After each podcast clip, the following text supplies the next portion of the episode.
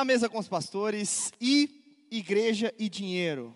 Muito bem, muito bem, como diria Rodrigo Bibo de Aquino. Sou eu. Faltou um muito bem aí. São É três. Muito bem, muito bem, Opa. muito bem. Aí, ó, isso aqui é fã, viu? É uma questão numerológica, não é? Bibo, aliás, você coisa. tá com uma camisa, ah, camiseta hoje que Gente, essa camiseta aí. aqui é, não é Isis, tá? É 1517. Pois é. É, isso aqui é uma data muito importante para nós, é, cristãos evangélicos, ok? Amém. Aliás, tem de alguma forma a ver, né? Com- Né, A com- treta de Lutero começa também por causa do- das granas e dos moneys. É verdade. que já diria aquele hino, money que é good nós não have. Então vamos lá, Pastor Lipão, Rodrigo Bibo de Aquino.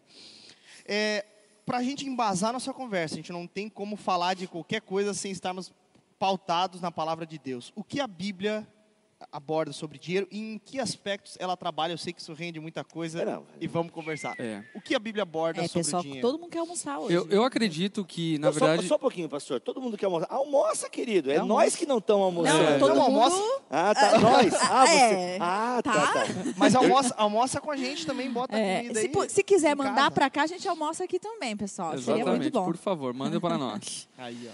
É, eu acho que é legal a gente, só por curiosidade, entendermos alguns números que são bem chocantes a respeito do quanto a Bíblia fala sobre dinheiro. Olha só, eu pesquisei.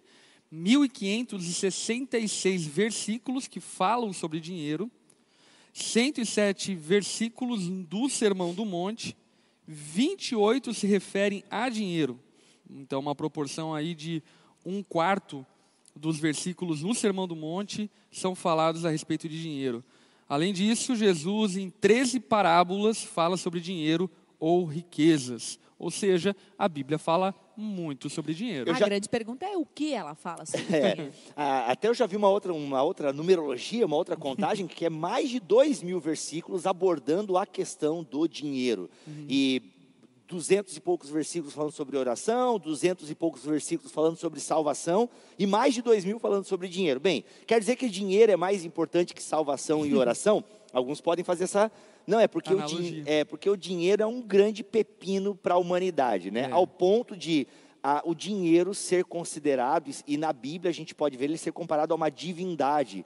né? Inclusive, se você ler é, Lucas ou Mateus é, na sua Bíblia, em algumas passagens, dinheiro pode estar com letra maiúscula, né? dinheiro com D maiúsculo. Por quê? Porque ali está o mamon, né? ou seja, o dinheiro elevado à categoria De de, divi- divindade. divindade. Então, o dinheiro é uma parada tão séria na Bíblia, e por isso que a Bíblia fala tanto, seja 1.500 ou 2.000 passagens, é algo tão importante e algo tão danoso inútil, porque a maioria das referências é para a gente tomar cuidado com essa parada, porque ela traz o, pode trazer aquela sensação de que eu não preciso de Deus, né? E por isso que o que eu tenho na minha carteira pode ser só uma nota de papel ou um cartão de plástico ou pode ser literalmente uma divindade de bolso, né? Até porque essa sensação é porque o dinheiro ele pode comprar muita coisa, né? Sim, e Ah, ele então- pode comprar felicidade, inclusive. Exatamente. Ele Enquanto manda trazer. aqui, É, a questão que eu acho que fica muito evidente a respeito do dinheiro é que o dinheiro, como Deus,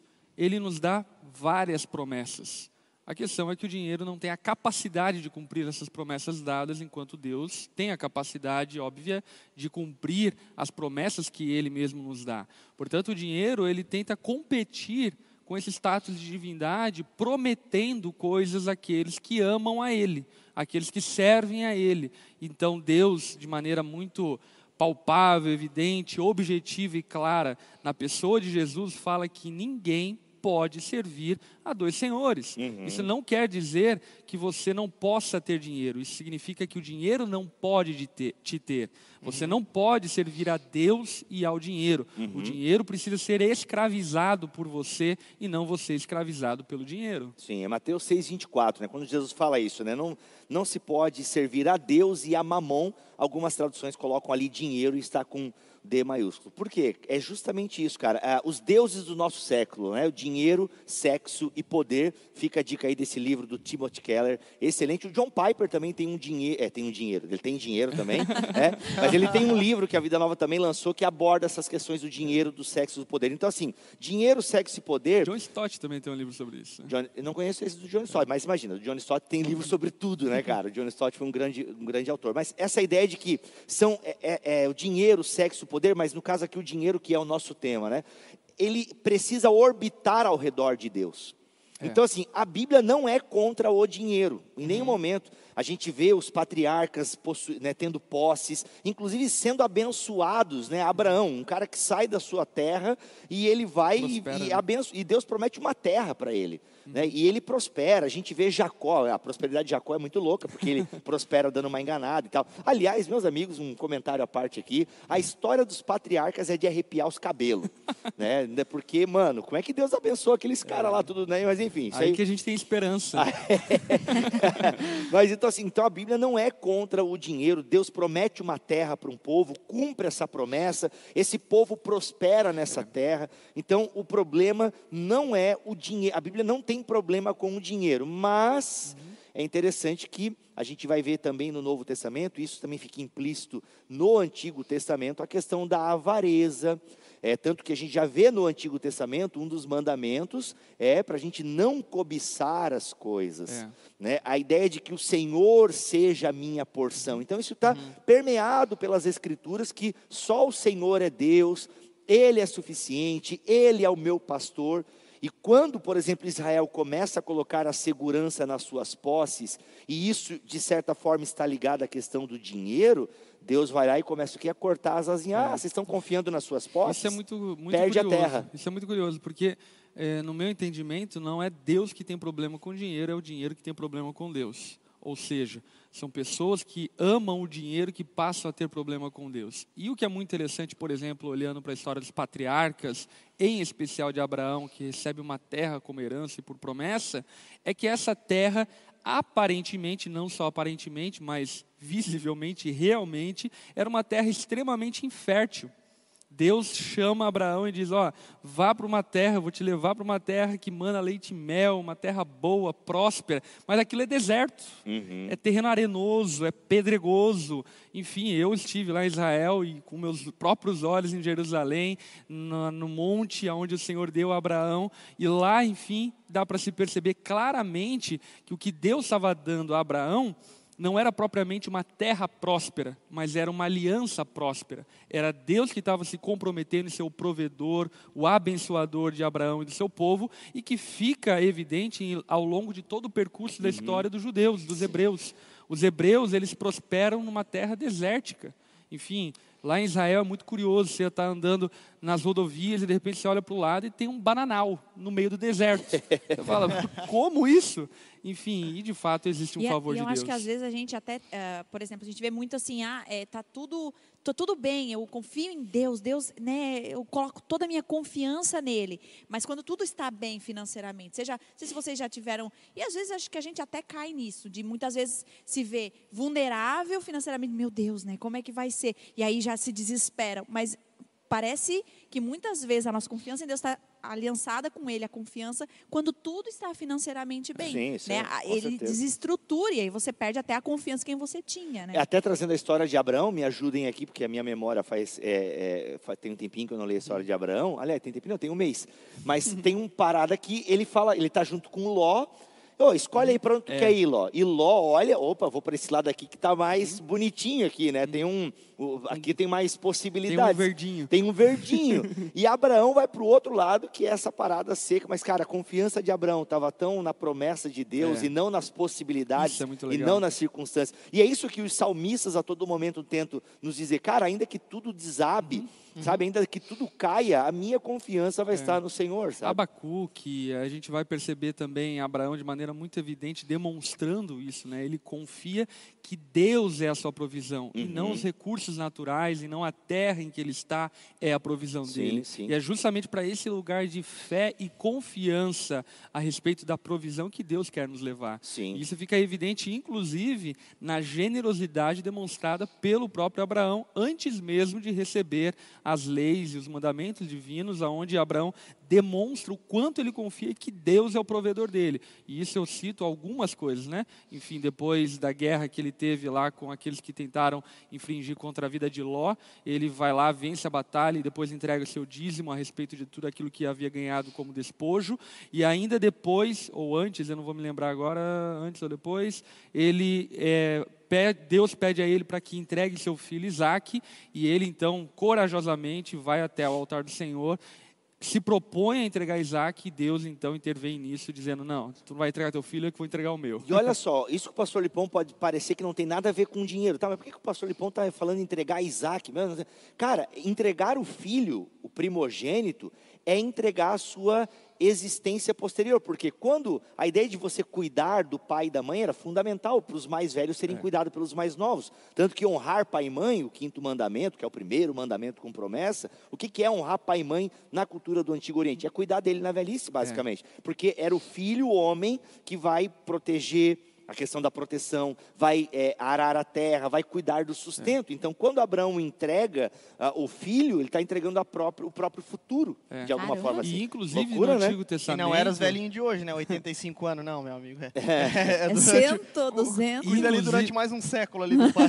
e, inclusive, no Antigo Testamento, uma coisa muito curiosa é que a prosperidade ela era medida pela quantidade de filhos, porque só um homem próspero conseguiria manter uma família grande. Então ele era medido pela quantidade de filhos que ele tinha. E Abraão, tendo o filho da promessa, ele está sabotando o possível futuro dele, a promessa que ele havia recebido, por confiar que Deus é a sua provisão. Uhum, maravilhoso isso, muito bom. Muito bom. Inclusive por isso que é tão valioso o conselho de Paulo a Timóteo, né? Que é o amor ao dinheiro. É.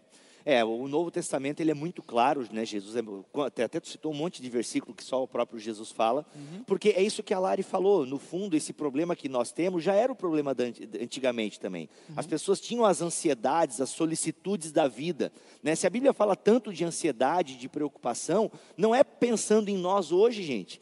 Né? A gente vive numa era da ansiedade, a gente vive, né, no, no, mas cara, antigamente também se tinha ansiedades, preocupações, e não à toa a Bíblia fala tanto sobre isso. E é um desafio, cara, porque imagina quando a tua conta zera, né? Mano, você dobrar o joelho e confiar em Deus, tipo, é um baita desafio. E nós muitas vezes somos convidados a isso, e quem sabe o momento que a gente está passando agora, né, não é um momento com o Covid, isso, né? não seja Deus falando assim, e aí, onde é que está a confiança de vocês? Quem que é o Deus de vocês? É. É, cara, assim, tem cristãos que estão passando extrema necessidade que eu conheço e só não estão passando fome por causa da generosidade de outros irmãos. É. Isso é maravilhoso.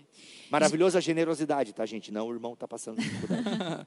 gente, ah, o assunto é muito legal, o assunto é cheio de coisas aí, de, de, gente que pensa isso, pensa aquilo. Então, vamos fazer o seguinte, eu vou pedir a participação de vocês num certo sentido. Eu queria muito que vocês é, compartilhassem essa live para o máximo número de pessoas, para que mais pessoas pudessem ter acesso a esse conteúdo, que daqui para frente, gente, vai ter muita coisa ainda mais profunda e muito legal. Então, eu quero pedir isso para você, principalmente, né, a forma como a gente está lidando hoje com tudo, né, o que está acontecendo como igreja, é totalmente virtual, é totalmente aqui no YouTube. Então, se você é, ainda não é inscrito no canal, se inscreve no canal, dê like, porque isso aumenta ainda mais. Uh, como que se chama, pessoal? O o engajamento. O engajamento, engajamento. né? E aí uh, mais pessoas têm acesso a isso. Então, vai faz isso para nós. Uh, se inscreve, acione o sininho para você receber notificações e compartilhe essa live que tenho certeza que vai ser Arrasta muito bom para muita gente. Arrasta para cima, pessoal. Sobe a tela. é, vamos lá. Para os cristãos, é, de modo geral, o, o assunto do dinheiro ele acabou se tornando é, motivo de muita discussão. No Brasil, vamos falar de Brasil agora, foi introduzida no Brasil há algum tempo a teologia da prosperidade, né? Como é que vocês enxergam a teologia da prosperidade? Deixa eu já engatar uma pergunta. Deus quer que nós sejamos prósperos? E aí entra aí Boa. tudo na mesma. É, acho que essa. Vamos nessa pergunta vamos primeiro, nessa. porque ela tem a ver com o conceito bíblico de dinheiro. Mas, uhum. Pastor Lipão, e aí? Acho que eu tinha acho... que definir o que é prosperidade. Né? Exatamente, né? é por aí. A, a prosperidade ela precisa ser amplificada a respeito do que ela é porque muitas pessoas, infelizmente, definem ela estritamente como ter dinheiro.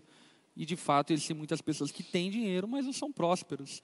E eu definiria a prosperidade como ter o favor de Deus sobre a sua vida. Ter o favor de Deus em tudo aquilo que faz, em tudo aquilo que é, na sua casa, na sua família e principalmente, e eu acho que isso por vezes nós estamos desvalorizando a respeito da eternidade, principalmente ter enfim, sido eleito, escolhido por Deus para a salvação. Eu acho que sem sombra de dúvida, essa é a maior prosperidade que alguém pode ter, essa é a maior riqueza que alguém pode ter, que é o próprio Senhor.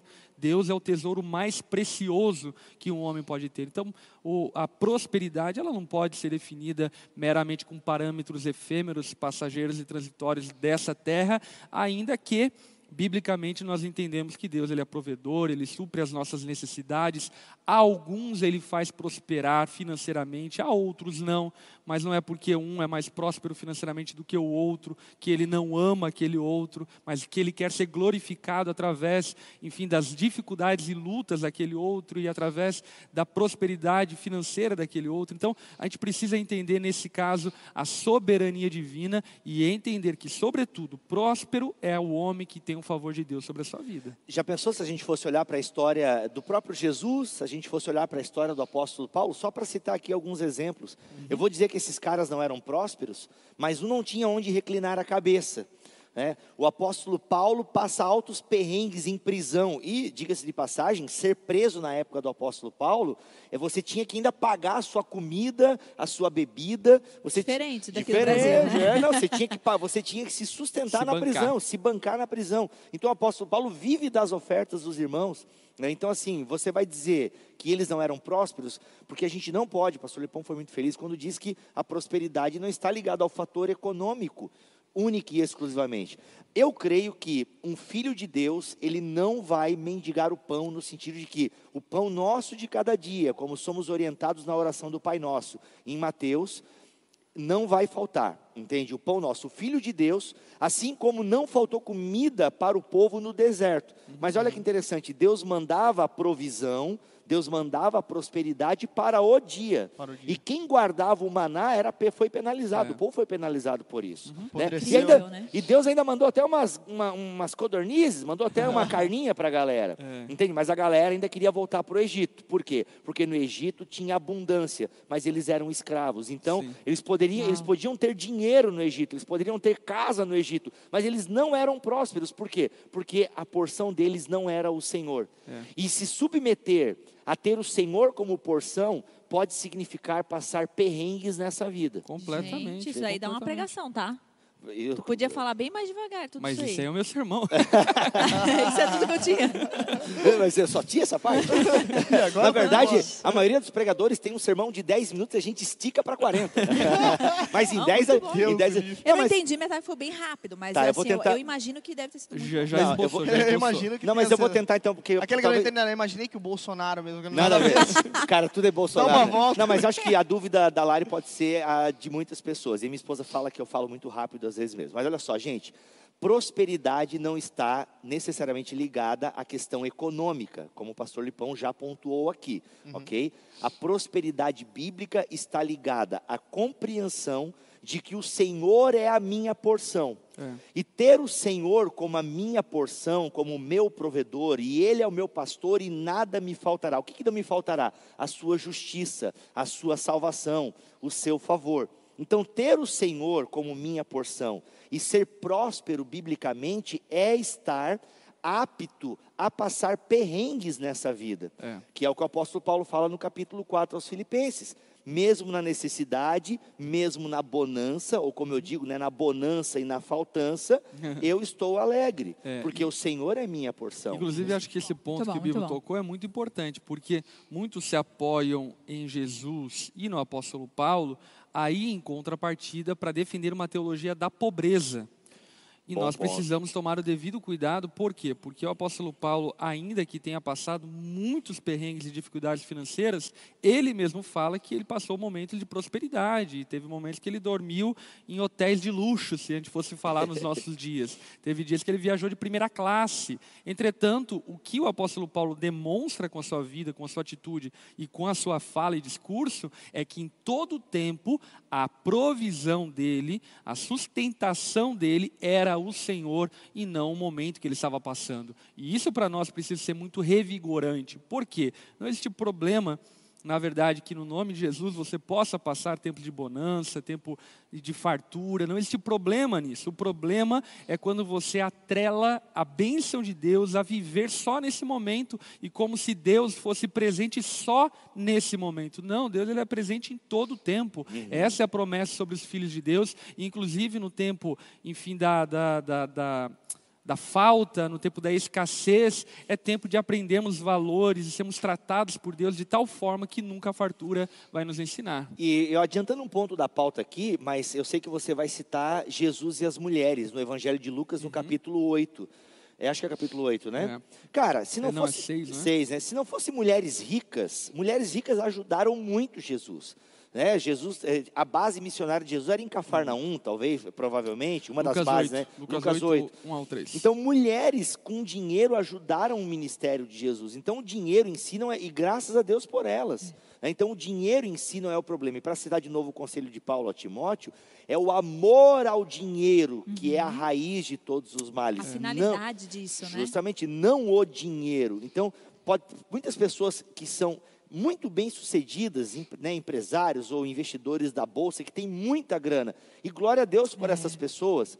Agora, é claro, onde está, quem é o Deus, a divindade é. dessas pessoas, né? É. Até tem uma pergunta aqui, por exemplo, ela pergunta assim, né? É, é se cristão ele pode buscar a riqueza, uhum. né? E eu vi, eu vi até que teve uma reação ali no sentido assim, né?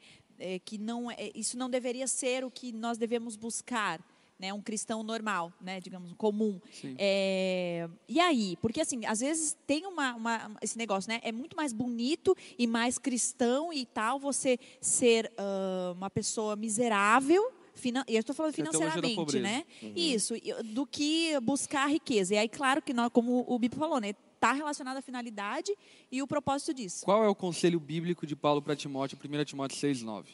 Mas os que querem ser ricos caem em tentação e em laço em muitas concupiscências loucas e nocivas, que submergem os homens na perdição e na ruína, porque o amor ao dinheiro é raiz da espécie de todos os males. E nessa cobiça alguns se desviaram da fé e se transpassaram, traspassaram a si mesmos com muitas dores. Portanto, o conselho da palavra de Deus é que é perigoso querer ser rico.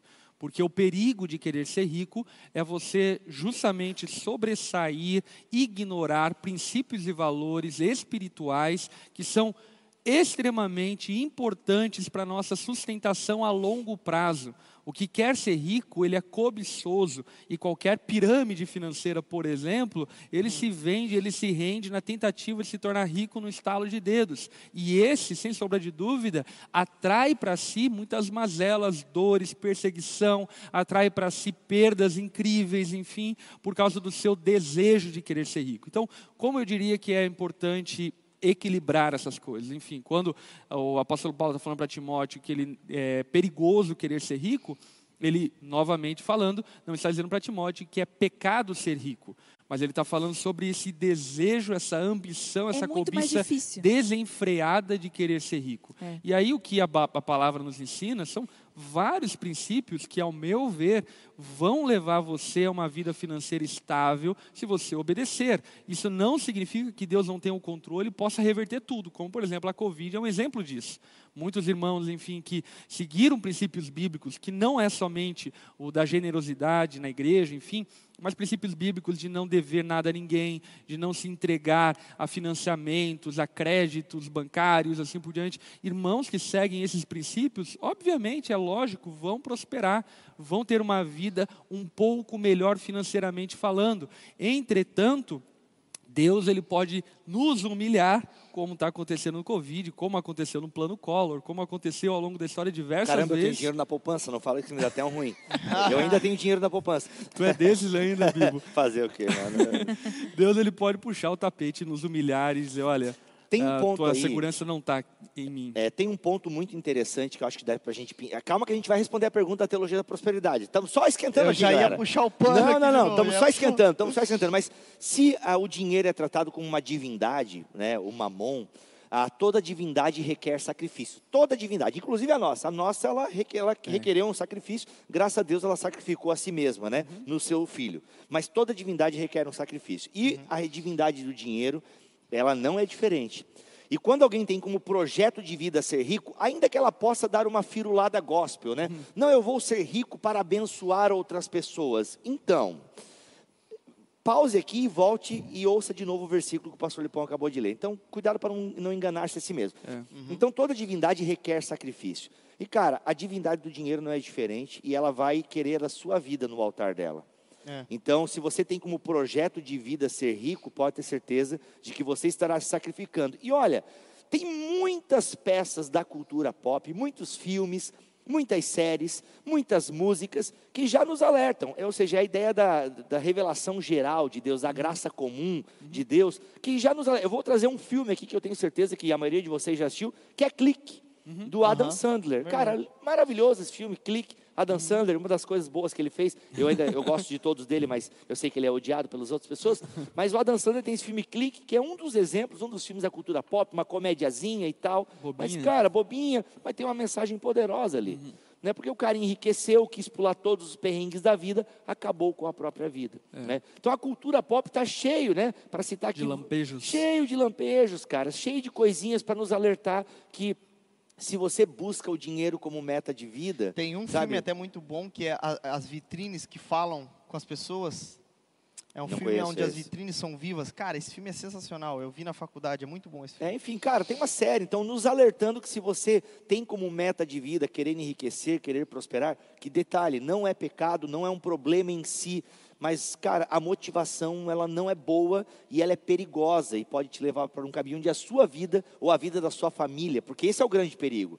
Porque quando o- dinheiro começa a ser um perigo, quando, que, quando eu começo a sacrificar relações por causa dele. Né? E quando deveria ser ao contrário, eu deve- deveria preservar relações com o dinheiro, que daí eu mostro que o dinheiro me serve. né? Agora, quando eu estou a serviço do ter, do ter e do ter, né? é igual quando a gente olha esses políticos, cara, que estão roubando. Mano, onde que eles, eles, eles, eles podiam viver quatro gerações além da dele e, e eles ainda teriam muito dinheiro. né? Cara, isso é loucura. Enfim, depois a gente fala da parábola do rico insensato, que cabe bem aqui, mas vamos voltar para E só uma coisa, essa galera que busca até, ou então às vezes por necessidade mesmo, acaba entrando nos templos e encontrando por vezes tipos de pregadores que nos, que, que nos prometem isso, inclusive prometem a cura para o Covid-19. Vocês viram um absurdo agora, ultimamente? O cara planta sementinha escrito ser tu uma benção, e no ramo Mas que- da mas que- sementinha... Que, semente é essa desse tamanho? Cara, não sei. Dá né? para escrever é, tudo isso? É, não, não, não, gente. e tá escrita na semente. Parece um tic-tac daquele, mas parece um tic-tac daquele. mas no tic-taczinho lá tá escrito, ser tu uma bênção. Aí cresce e no raminho do galho tá escrito ser tu uma bênção. Ela custa mil reais ou quinhentos, Ah, né? é bonitinha. Depende. É bonitinha a plantinha. Mil reais ou quinhentos e ela cura da Covid-19. É, É um isso, chá. Isso tá, dizer, aconteceu isso é um agora absurdo, recentemente, né? né? É. Um desses pastores aí, que, Neopentecostal. neopentecostal, ele está vendendo essa semente é, de mil reais, pode ser um pouco menos E também. aliás, mas- você pode comprar É, Aliás, nós temos ela aqui. Aqui na Aldeia Store, agora, pessoal, a gente está vendendo. Tem um, o pessoal comprou um saquinho aqui. Não, mas isso mostra, cara, é interessante se a gente para pensar nessas igrejas neopentecostais que surgem na década de 80, né? Então, assim, essas igrejas, a maioria das pessoas que frequentam essas igrejas são pobres. Isso mostra que até mesmo a pessoa que não tem dinheiro pode ser avarenta e ter sérios problemas com o dinheiro. Então, É. o problema com o dinheiro não é só do É. cara que tem muito O dinheiro. problema é a notinha. Não é a notinha, o problema é o amor, é a busca.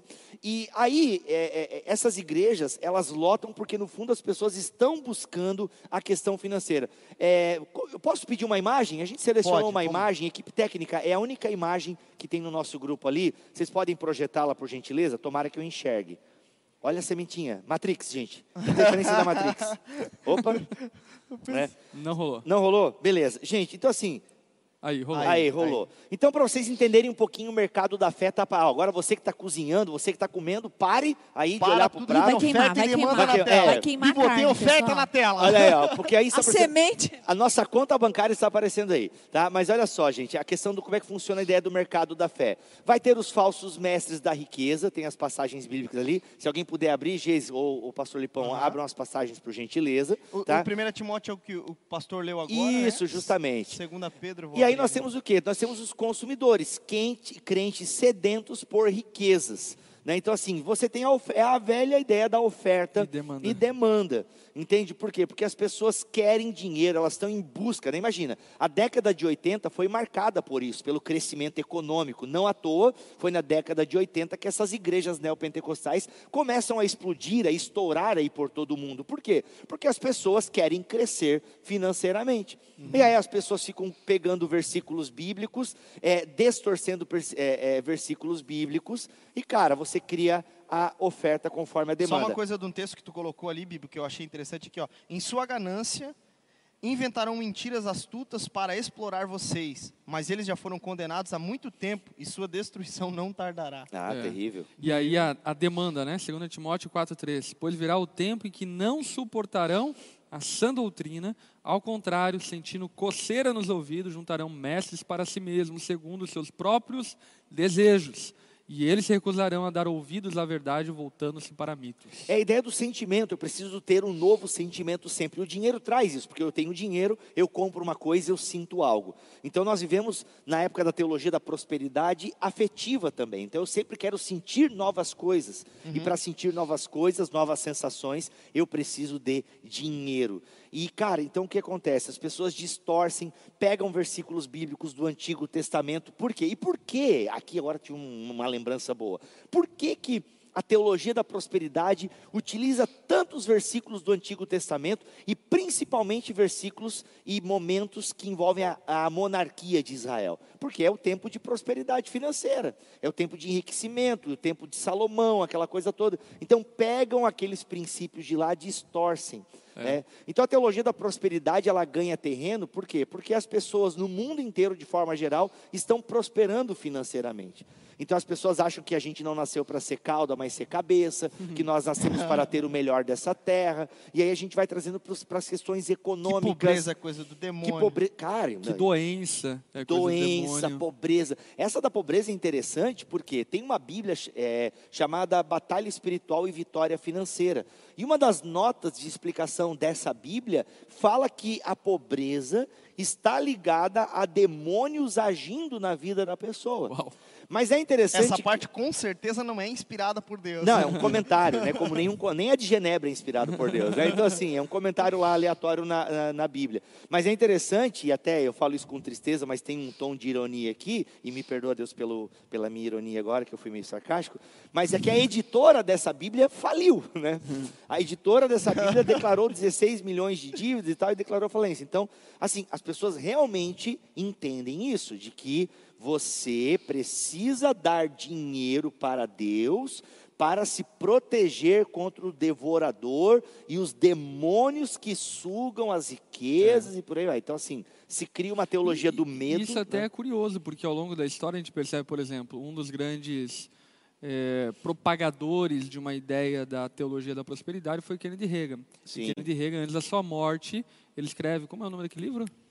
Cara, eu não acompanhei tanto ele, só conheço o nome Eu de também não Jesus acompanhei, dele. só sei desse último livro dele. Hum, que ele pede perdão? que ele pede perdão. O Benny Hinn pediu perdão, o hein? Benny Hinn pediu Benny perdão, Hinn, isso que eu ia olha. citar também. Olha aí. Enfim, o Kennedy Reagan pede perdão no final da vida dele pelos equívocos, enganos que ele acabou acometendo e percebendo aonde os ensinos dele levou. E Benny Hinn também, a exemplo do Kennedy Reagan, foi ano passado, se Ano eu não me passado, engano, é. ele escreveu uma nota, enfim, pedindo perdão para a igreja pelos equívocos, enganos, enfim, ligados à teologia da prosperidade. Porque a teologia da prosperidade está ligada à confissão positiva, que está ligada ao pensamento positivo. É. Então, assim, a- a- eu não- consigo agora aqui tra- traçar toda a linha do surgimento da teologia da prosperidade, mas ela está ligada a essa ideia de que nosso Deus é o Deus da palavra, e se você começar a declarar, se você começar a pensar, né? E aí, cara, a gente Isso é pode. muito comum, né? Muito comum. Agora tem o coach, né? Então você muda o seu mindset, começa a pensar como um, co- é como um rico e aquela É um coisa arrepio. toda. Não, mas assim, tem alguns princípios que são legais nisso aí. É inegável que uma criança que nasce num lar financeiramente instável, é, não, financeiramente estável, ela vai ter uma compreensão de dinheiro diferente de uma criança que está no sinaleiro mendigando. Então tem alguns princípios que podem nos ajudar a melhorar de vida, é claro. Agora o problema é quando a galera começa a misturar isso com versículo bíblico, entendeu? Então assim, eu não sou contra os coaches, eu sou contra quando o cara começa a pegar e misturar versículo bíblico para ensinar a mudança de mindset lá do cara. Então, assim, isso é para mim extremamente pe- perigoso, porque o nosso Deus criou por meio da palavra. Então você pode co-criar. Olha, mano, tem, Você está rindo aí, né? Mas tem uns loucos na internet dizendo isso, cara. Cuidado com o que você vê na internet. Cocriar. Né? Cocriar, você é um co-criador. Então comece a declarar. Né? Aí vem a teologia do eu declaro em nome de Jesus. Eu decreto. Eu decreto prosperidade financeira agora. Mano. Tipo assim, quando uma igreja tem como foco o dinheiro e a prosperidade, como são essas igrejas é, do neopentecostalismo, mano, o foco está totalmente virado. Totalmente Uhum. virado, porque não está iluminando o evangelho, onde a minha riqueza é Cristo. Uhum. Entendeu? Está iluminando uma faceta da bênção de Deus. Porque, como já foi dito aqui, Deus pode sim abençoar. E glória a Deus pelos irmãos ricos financeiramente. Porque tem igreja que só está de porta aberta hoje, nesse momento de crise, porque tem irmão rico pagando o aluguel integral da igreja. É verdade. Como eu sei de histórias. É verdade. Entendeu? Assim, igreja que tem aluguel aí, ou uma despesa de 15, 16 mil, e isso é uma igreja pequena, tá? Mas, Aham. mas que irmão, assim, não, esse mês eu vou bancar as despesas da igreja. Glória a Deus. Glória a Deus, E isso exatamente. mostra, inclusive, o coração desse irmão. Exatamente. Porque, meu irmão. Que às vezes ca- a gente confunde, né? O rico tem o coração perdido no dinheiro, o pobre não, não sei o quê. Mas Não, na ambos. verdade, no fim das contas, é. Não, não. Tem, É, mas é que está atrelado a uma, uma aparência de santidade, aparência de humildade. E a humildade não está atrelada à aparência, enfim. Uhum. Ela está atrelada a princípios e valores que permeiam a vida do indivíduo. Aham. A gente já entrou no dízimos e ofertas? e Vamos, coisa vamos Vamos entrar. agora, Você aleluia. falou da, da semente ali, tem bastante pergunta até sobre dízimos, ofertas. Vai ter, vai enfim. ter. Mas depois do intervalo, é sacanagem. A gente- Não, depois do vídeo. Depois do vídeo, vamos soltar agora, do Paulo Romero? nosso- Do nosso, Paulo Romero, queridíssimo demais, mandou um vídeo pra gente. Ele que é, né, Bibo? Gente, o cara o- que criticou a- a- o primeiro a levantar essa Sim, um bola dos da primeiros. Né? teologia. O Paulo Romero é um pastor que foi é, um dos pioneiros na crítica ao movimento neopentecostal, que é esse movimento do pentecostalismo que está altamente ligado à questão de pedir dinheiro, de criar demandas para que você oferte e várias piruetas exegéticos hermenêuticas para arrancar o seu dinheiro. E o Paulo Romero com os supercrentes ele foi um dos primeiros, um livro de grande relevância, que eu sei que ele está escrevendo até uma, uma nova edição. E ele fez esse favorzão para nós aqui do Na Mesa, de mandar esse vídeo, gravou na sala dele mesmo lá, porque a equipe técnica da igreja deu problema. Acabou a luz, inclusive. Querido, Sabe que foi a mesma bala perdida? Não sei, sabe que foi a mesma bala perdida lá? fofinho. Então, gente, confere aí Paulo Romero, um dos pioneiros na crítica ao neopentecostalismo no Brasil. E até a década de 70, o movimento pentecostal enfatizava mais a, a, o orar em línguas, curas, a cura divina. Mas a partir de, de 1977, com a Igreja Universal de- do Reino de Deus, se, se inaugurou uma nova era do pentecostalismo chamada de neopentecostalismo, cuja, ênfase passou a ser no dinheiro, na prosperidade financeira, no triunfalismo, ah, come o melhor dessa terra, você tem direito de ser feliz, você é cabeça não cauda, você está, estará sempre em cima e não embaixo. Então essa mensagem se alastrou, porque era uma mensagem que ela apela muito para as nossas cobiças, para as nossas tendências pecaminosas. A Bíblia não é contra, ah, não é contra o, ah, o dinheiro. A Bíblia condena o amor ao dinheiro, colocando como a raiz de todos os males. O dinheiro é um ótimo eh, empregado, mas ele é um péssimo patrão. Se você controlar o dinheiro que Deus te der e, que chegar à sua vida, vai ser uma bênção. Mas se o dinheiro passar a te controlar, será um desastre. E é sobre isso que a palavra de Deus ela nos, eh, ela nos alerta. Então a gente precisa ter isso em perspectiva. E que nós não precisamos colocar essa ênfase antibíblica, exacerbada no dinheiro, mas confiar em Deus, que Ele supra as nossas necessidades, que Ele cuida de nós e que existem eh, tesouros maiores, que são os tesouros eternos. E o próprio Jesus disse ah, em Mateus capítulo 6, versículo 33: Mas buscai em primeiro lugar o reino de Deus a sua justiça, e estas coisas, comida, bebida e roupa, é- era do que Jesus estava falando ali em Mateus capítulo 6, a partir do versículo 25 em diante. E estas coisas vos serão acrescentadas. Fiquemos com Jesus. Deus abençoe vocês. Muito obrigado pelo depoimento, meu querido. Que honra, hein? Que Foi honra, um hein? prazer. Que honra? Eu, eu gostei muito de uma frase dele. Ele é um, o dinheiro é um ótimo, Ótimo, empregado, mas um mas não é um péssimo patrão. patrão. É um péssimo patrão. Posta justamente. essa aí, a, a- marca aí o Paulo Romero. Ele tem Instagram? Cara, não sei. Deve Fofo. ter, sei lá, mas talvez Dá não sei. E bota aí hashtag na mesa com os pastores. Eu tenho o WhatsApp deles, desculpa. Ah, entendi. Bota na tela o WhatsApp dele aí pra galera mandar É, pergunta. Pessoal, olha só, tem muitas perguntas que vocês estão fazendo aqui sobre primícias, sobre dízimo, sobre ca- cobrar cachê. Tudo isso vai ser pauta aqui no Na Mesa, então continue aí, a gente logo vai chegar nessas perguntas e se não for ah, respondida alguma que vocês colocarem, eu vou tentar resgatar aqui, tá bom? Yeah. Boa.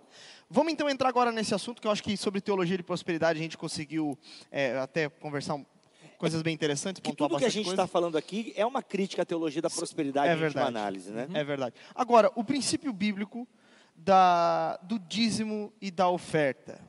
E aí, o cristão deve observar isso? Com certeza. Oh, yeah. Já Eu metendo um juízo de valor aqui na pergunta, é isso aí. Eu acho que é importante nós compreendermos, primeiro, a origem eh, do pensamento do dízimo, depois, a consumação da ideia do dízimo na lei, e, por fim, o momento que nós estamos vivendo como igreja, o que se aplica a nós e quais são os princípios que nós trazemos, enfim, eh, daquilo que foi vivido lá no Antigo Testamento.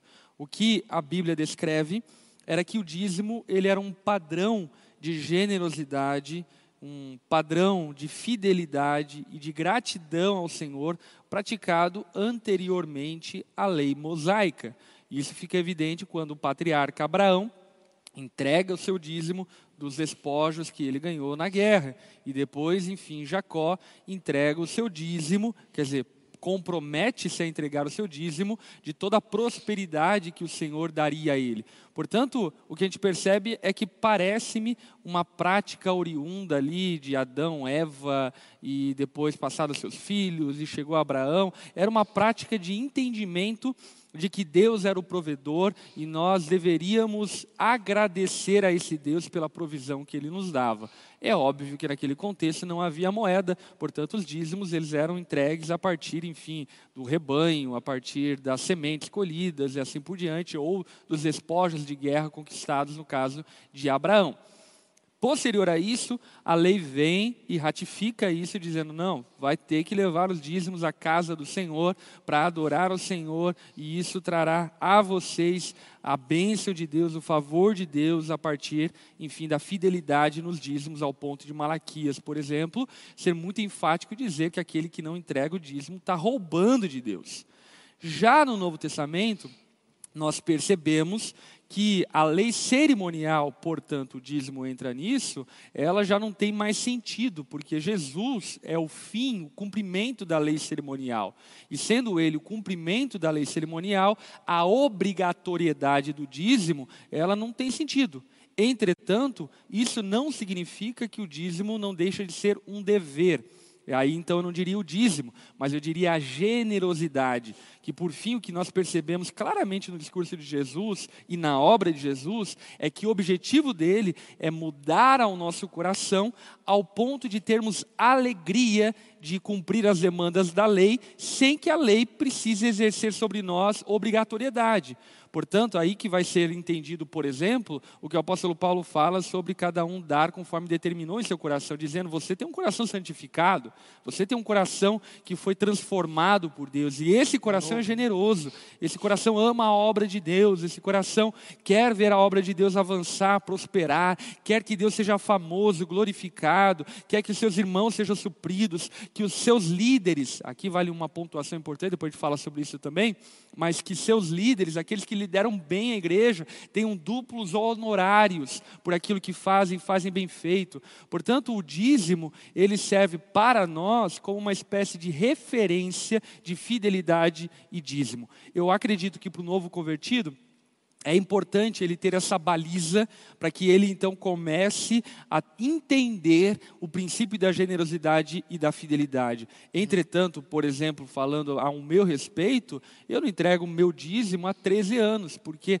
há 13 anos atrás eu entendi o princípio da generosidade e desde lá eu extrapolo o meu dízimo. Eu entrego muito mais do que o meu dízimo, porque eu entendi que eu não devo entregar do mínimo mas eu preciso entregar do máximo que eu posso entregar como forma de honra a Deus. E aí eu acho que o apóstolo Paulo faz uma citação aos Coríntios, que eu amo ela, que ele diz o seguinte: olha, entregue as ofertas a nós para que isso se transforme em glória para Deus, como se dizendo o seguinte: olha, nós como igreja estamos preocupados em glorificar a Deus, portanto a gente vai fazer a gestão desse recurso de tal maneira que Deus possa receber a maior glória possível através deles, como um bom gestor desse recurso. Portanto, o que nós compreendemos então é que sim, o princípio da generosidade, da fidelidade, da proporcionalidade, do planejamento está contido no Novo Testamento e nós, como cristãos, devemos, de maneira espiritual, arcar com esses deveres e responsabilidades ao viver dentro de uma comunidade local. E eu acho que esse argumento, inclusive, ele extrapola a questão espiritual. Aqui eu falei sobre uma questão espiritual, mas ele vai até para o campo da questão social. De maneira óbvia, se você participa de um lugar onde aquele lugar tem custos e gastos para que você participe, é lógico, é óbvio. Qualquer incrédulo, qualquer pessoa que tenha neurônios, sabe que precisa participar financeiramente daquilo. Porque é a mesma coisa que você ir para um churrasco, não agora, em nome de Jesus, mas é a mesma coisa que você ir para um churrasco comer picanha, se fartar de contrafilé, tomar refrigerante, comer sorvete, comer sobremesa. Menos exemplos mesmo, esse horário, no é muito exemplo esse horário, irmão. É porque eu tô, eu tô pensando nisso.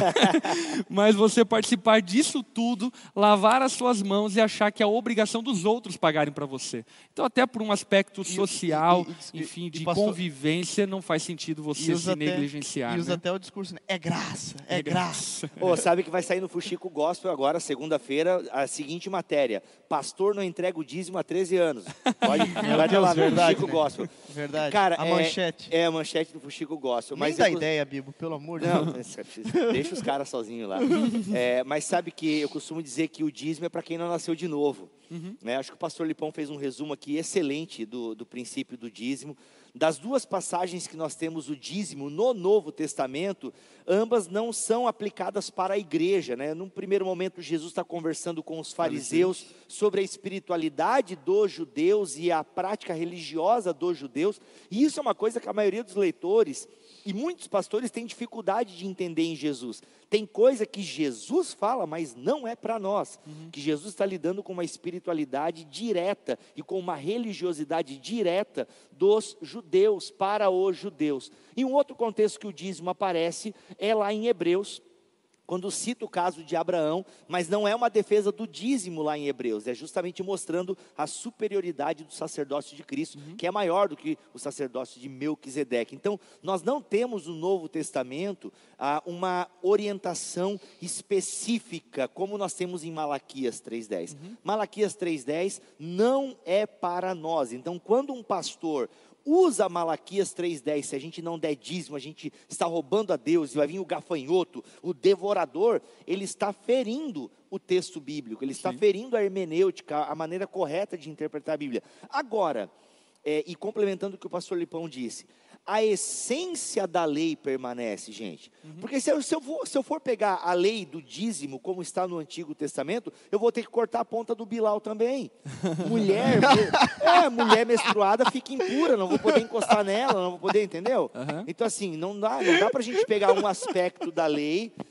Podia ter falado isso. A Lara ficou escandalizada. Foi bonitinho, foi bonitinho. Foi bonito. Usou, usou termos acessíveis. Acessíveis, acessíveis. É, ou seja, para o horário. É, ok circuncisão. Não dá para eu pegar um aspecto da lei e deixar outro. E outra, gente, lei cerimonial. Já Elvis, acabou, entendeu? Então assim, mas o princípio da lei sempre permanece, gente. Uhum. E aí é o, porque Deus é o mesmo. Deus é o e mesmo. E ainda outra coisa, né? O apóstolo Paulo mesmo vai dizer que a lei ela servia como aio para aquilo que haveria de vir, ou Isso. seja, como pedagogo para ensinar a como se viver. Sim. Portanto, quando nós falamos, por exemplo, que a prática do dízimo no Novo Testamento, na era da igreja e assim por diante, não é uma obrigatoriedade, o que nós estamos falando é que ele não tem o mesmo peso do que no Antigo Testamento, mas o Antigo Testamento serve como uma inspiração, uma reflexão sobre o novo coração que nós recebemos e, em Jesus. E esse é o ponto do novo coração, cara, porque quem nasce de novo, a lei, a lei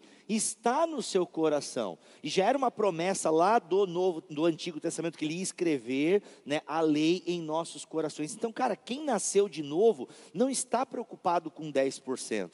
E aí vem uma outra pergunta que talvez alguém vá fazer aí nos comentários. Tá, mas o dízimo, eu dou do bruto ou eu dou do líquido? Meu amigo, deixa eu te dizer uma coisa e falo isso com muito temor. Eu não sou o teu pastor, tá? Mas sou aqui, né, estou na internet te dando um conselho mas essa pergunta não cabe a um filho de Deus. É. Uma, mas, quer dizer que eu não sou filho de Deus porque eu fiz a pergunta? Uhum. Não, calma. É que talvez você não está sendo bem orientado. Mas essa pergunta não cabe se é do líquido, se é do bruto. Meu irmão, a gente não está preocupado. 10% para nós é, é, pode ser um ponto de partida, é uma referência. Até porque 10% para quem ganha mil reais, dependendo do é contexto, é pode ser muito. Talvez esse irmão, generosamente e de coração, ele está dando uma oferta de 50 reais reais na igreja, que não, não corresponde aos 10%, mas é uma oferta que é de coração, ela é generosa. Entende? Porque quando ela a é gente, é sacrificial, ela né? é sacrificial. Porque a oferta ela tem esse aspecto que não pode ser ignorado. Ela precisa ser sacrificial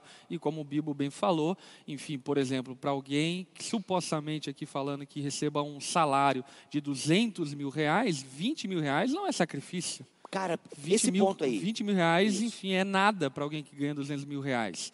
O que eu quero dizer é que precisa de fato doer no nosso bolso, no sentido de nós entendermos o valor que estamos dando e atribuindo ao Senhor. O nosso coração precisa de fato entregar-se ao Senhor como uma oferta a Ele. Portanto, enfim, essa pergunta do líquido do bruto passa exatamente por isso, né? Sobre essa tendência de querer comprar Deus com dinheiro e com minúcias da lei, contando o endro, o cominho, assim por diante, para tentar comprar Deus. E para mim, em grande parte, por exemplo, até do que a gente estava falando, a teologia da prosperidade, ela é uma reciclagem das indulgências combatidas por Lutero. é uma recriação, é a mesma coisa. Enfim, o que tenta se vender hoje, por exemplo, através da teologia da prosperidade, são bênçãos materiais, humanos, porque essa é a demanda dos seres humanos hoje. Entretanto, nos dias de Lutero, a demanda era por salvação. Então, o que os falsos mestres faziam era vender indulgência para então as pessoas serem salvas. E, sobretudo, o que nós precisamos compreender é que aquilo que Cristo espera da sua igreja igreja, da sua noiva, é que ela ame a Ele, ame a sua igreja local, invista na sua igreja local, ame a obra de Deus, ame a obra missionária que a igreja está empenhada em praticar, ame seus líderes, ame aqueles que servem a igreja, ame o irmão que precisa de socorro e de ajuda. É, eu vou juntar três perguntas práticas exatamente sobre esse assunto, né? Que vou juntar três aqui que mandaram aqui. Primeiro, ah, aí vocês respondem como vocês acharem melhor. Não tenho igreja, não congrego em nenhuma igreja. Tenho, né, não que, quero volte, um... volte um na mesa. volte, volte um na mesa. volte uma casa. É, para quem que eu dou o dízimo, né? Uhum. Outra pergunta que mandaram aqui também. É, o dízimo é especificamente para a igreja ou eu posso dar para outra pessoa? E a última pergunta é: não tenho nem condições quase de sobreviver. Devo dar o dízimo assim, né? Como que fica a minha condição financeira? Eu acho que entra algumas coisas aí, né? Primeiro, é, a primeira pergunta, né? É, não participo de uma igreja, onde eu entrego meu dízimo? Você precisa participar de uma igreja. É, volte Acho que é o, o primeiro ponto que você é. deve pensar. E segunda coisa, enfim, indo para um próximo, para uma próxima pergunta. Posso só fazer um adendo na primeira? Pode, claro. Bem, gente, é, vamos partir do pressuposto de que essa pessoa que fez a pergunta, ela entende a necessidade de estar numa ah, é. igreja local, mas ela está num entremeio. Ela saiu de uma igreja agora, tá? E ela ainda não achou uma nova congregação, digamos assim. Pode ser o caso. Uhum. Bem, onde eu dou o meu dízimo? Minha opinião você pode, onde você tem se alimentado onde? Você uhum. tem consumido o quê? Né? Você tem, é, quem está lhe abençoando? Quem sabe, nesse meio tempo, você pode direcionar né, o, o dízimo ou as suas ofertas, porque eu até queria fugir dessa palavra dízimo, porque a gente não pode ficar preso em 10%. Né? Mas você pode direcionar a sua generosidade e as suas ofertas para esse, esse ministério que está, inclusive se você está sendo abençoado pelo na mesa e você é, não está congregando em nenhum lugar ainda, A conta tá aí na tela. conta- Põe na tela amarela.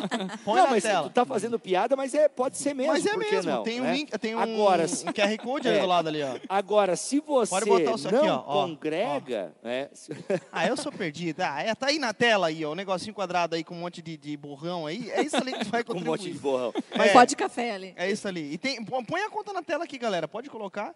Ó, Aliás, Se puder temos- colocar também a sementinha, não, brincadeira. Não, mas só botei. Aliás, temos abençoado muitas famílias, tem sido muito legal. O É levante aí da- da- dos alimentos e das coisas que a gente tem feito tem sido muito legal esse tempo, né? A gente tem visto muitas pessoas, membros até, passando É. necessidade, como tem sido importante também a atuação da igreja nesse tempo. Mas seria só esse adendo, né? Se você está nesse entremeios, procure. E ministério para você abençoar, meu amigo, não falta. Exatamente.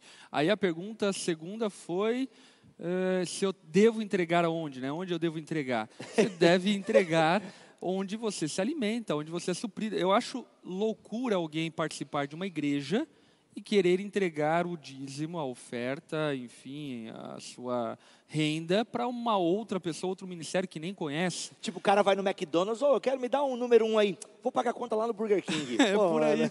mano. Ele que me alimenta, né? Não faz sentido nenhum. Enfim, você deve suprir as demandas e necessidades da igreja local a qual você participa. Isso acontecia muito e ainda acontece de certa forma, Pastor Lipão, quando nós tínhamos é, a televisão. Hoje em dia a televisão ela tem ainda seu espaço, está perdendo espaço para a internet, mas muitas pessoas faziam e ainda fazem. que não, né? Quem diga que não. e hein? ainda fazem, e ainda fazem, de ficar doando. né, Ela congrega lá num lugar, mas ela ama muito aquele pastor da televisão. Entendeu? E ela assina a revista daquele pastor, ela, ela dá o dinheiro e ela não dá na igreja dela, que ela vai todo domingo. Se alguém morre, é o pastor que vai lá enterrar o filho, parente, esposo ou esposa. E porque ela não gosta, que ela gosta da palavra daquele irmão, porque aquele irmão fala a verdade. Aquele irmão na televisão mete porrete, e não sei o quê. Isso é um absurdo gigantesco. É um imoral, exemplo. eu acho que isso é imoral.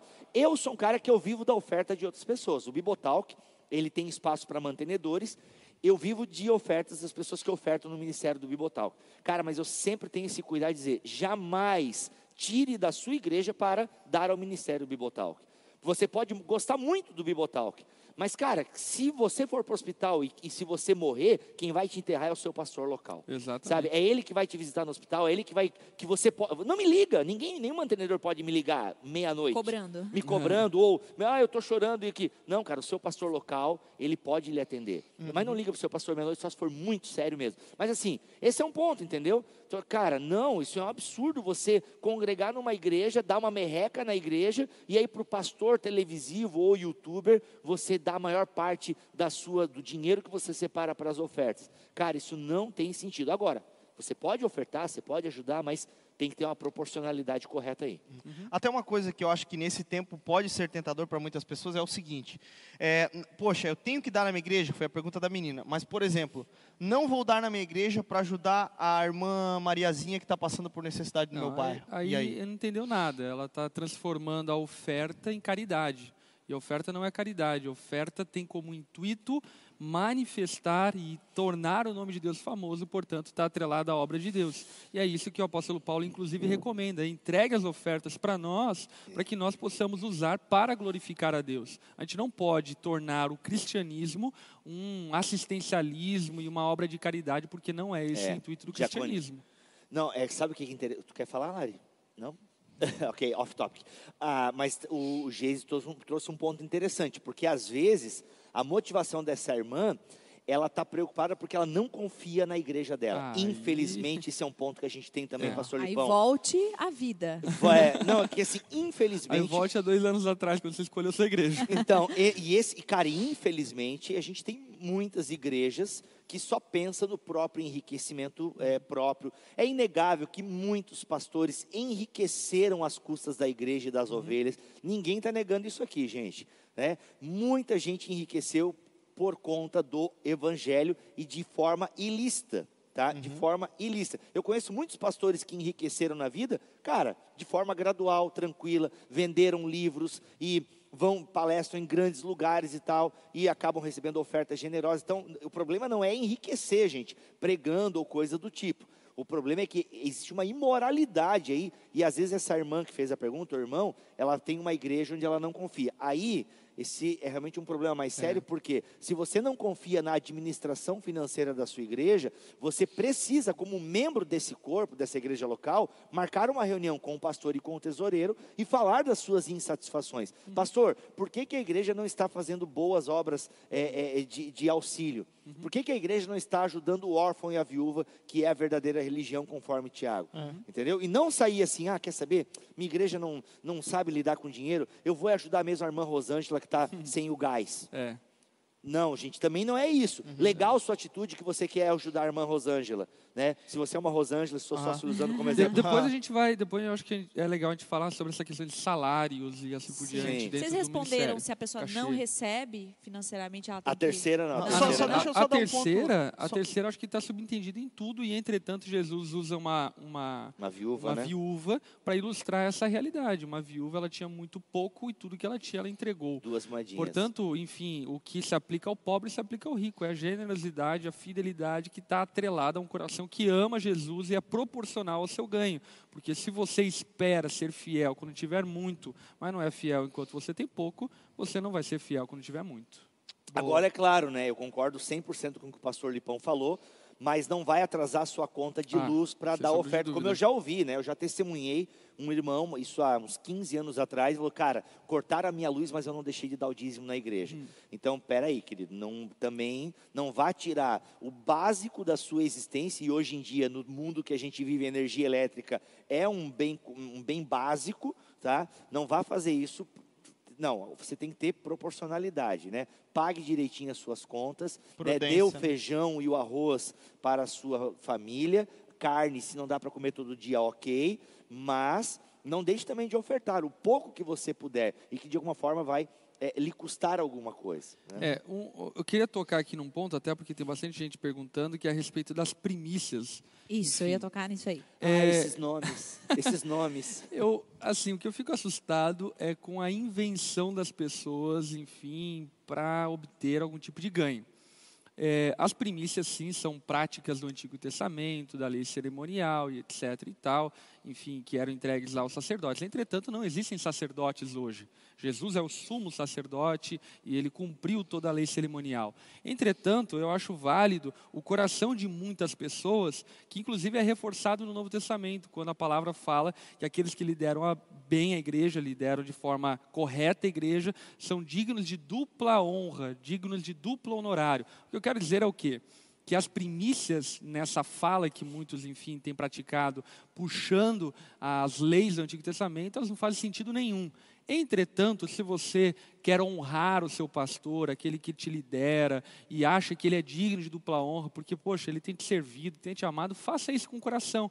Entretanto, isso obviamente não é uma obrigação, mas isso é parte de um coração generoso e grato pelo serviço prestado daqueles que têm te ministrado, têm cuidado da tua vida como pastor e como líder. Uhum, perfeito. Só uma coisa, é, com, com relação a, a, ao dízimo e à oferta, né? vamos usar o termo oferta aqui.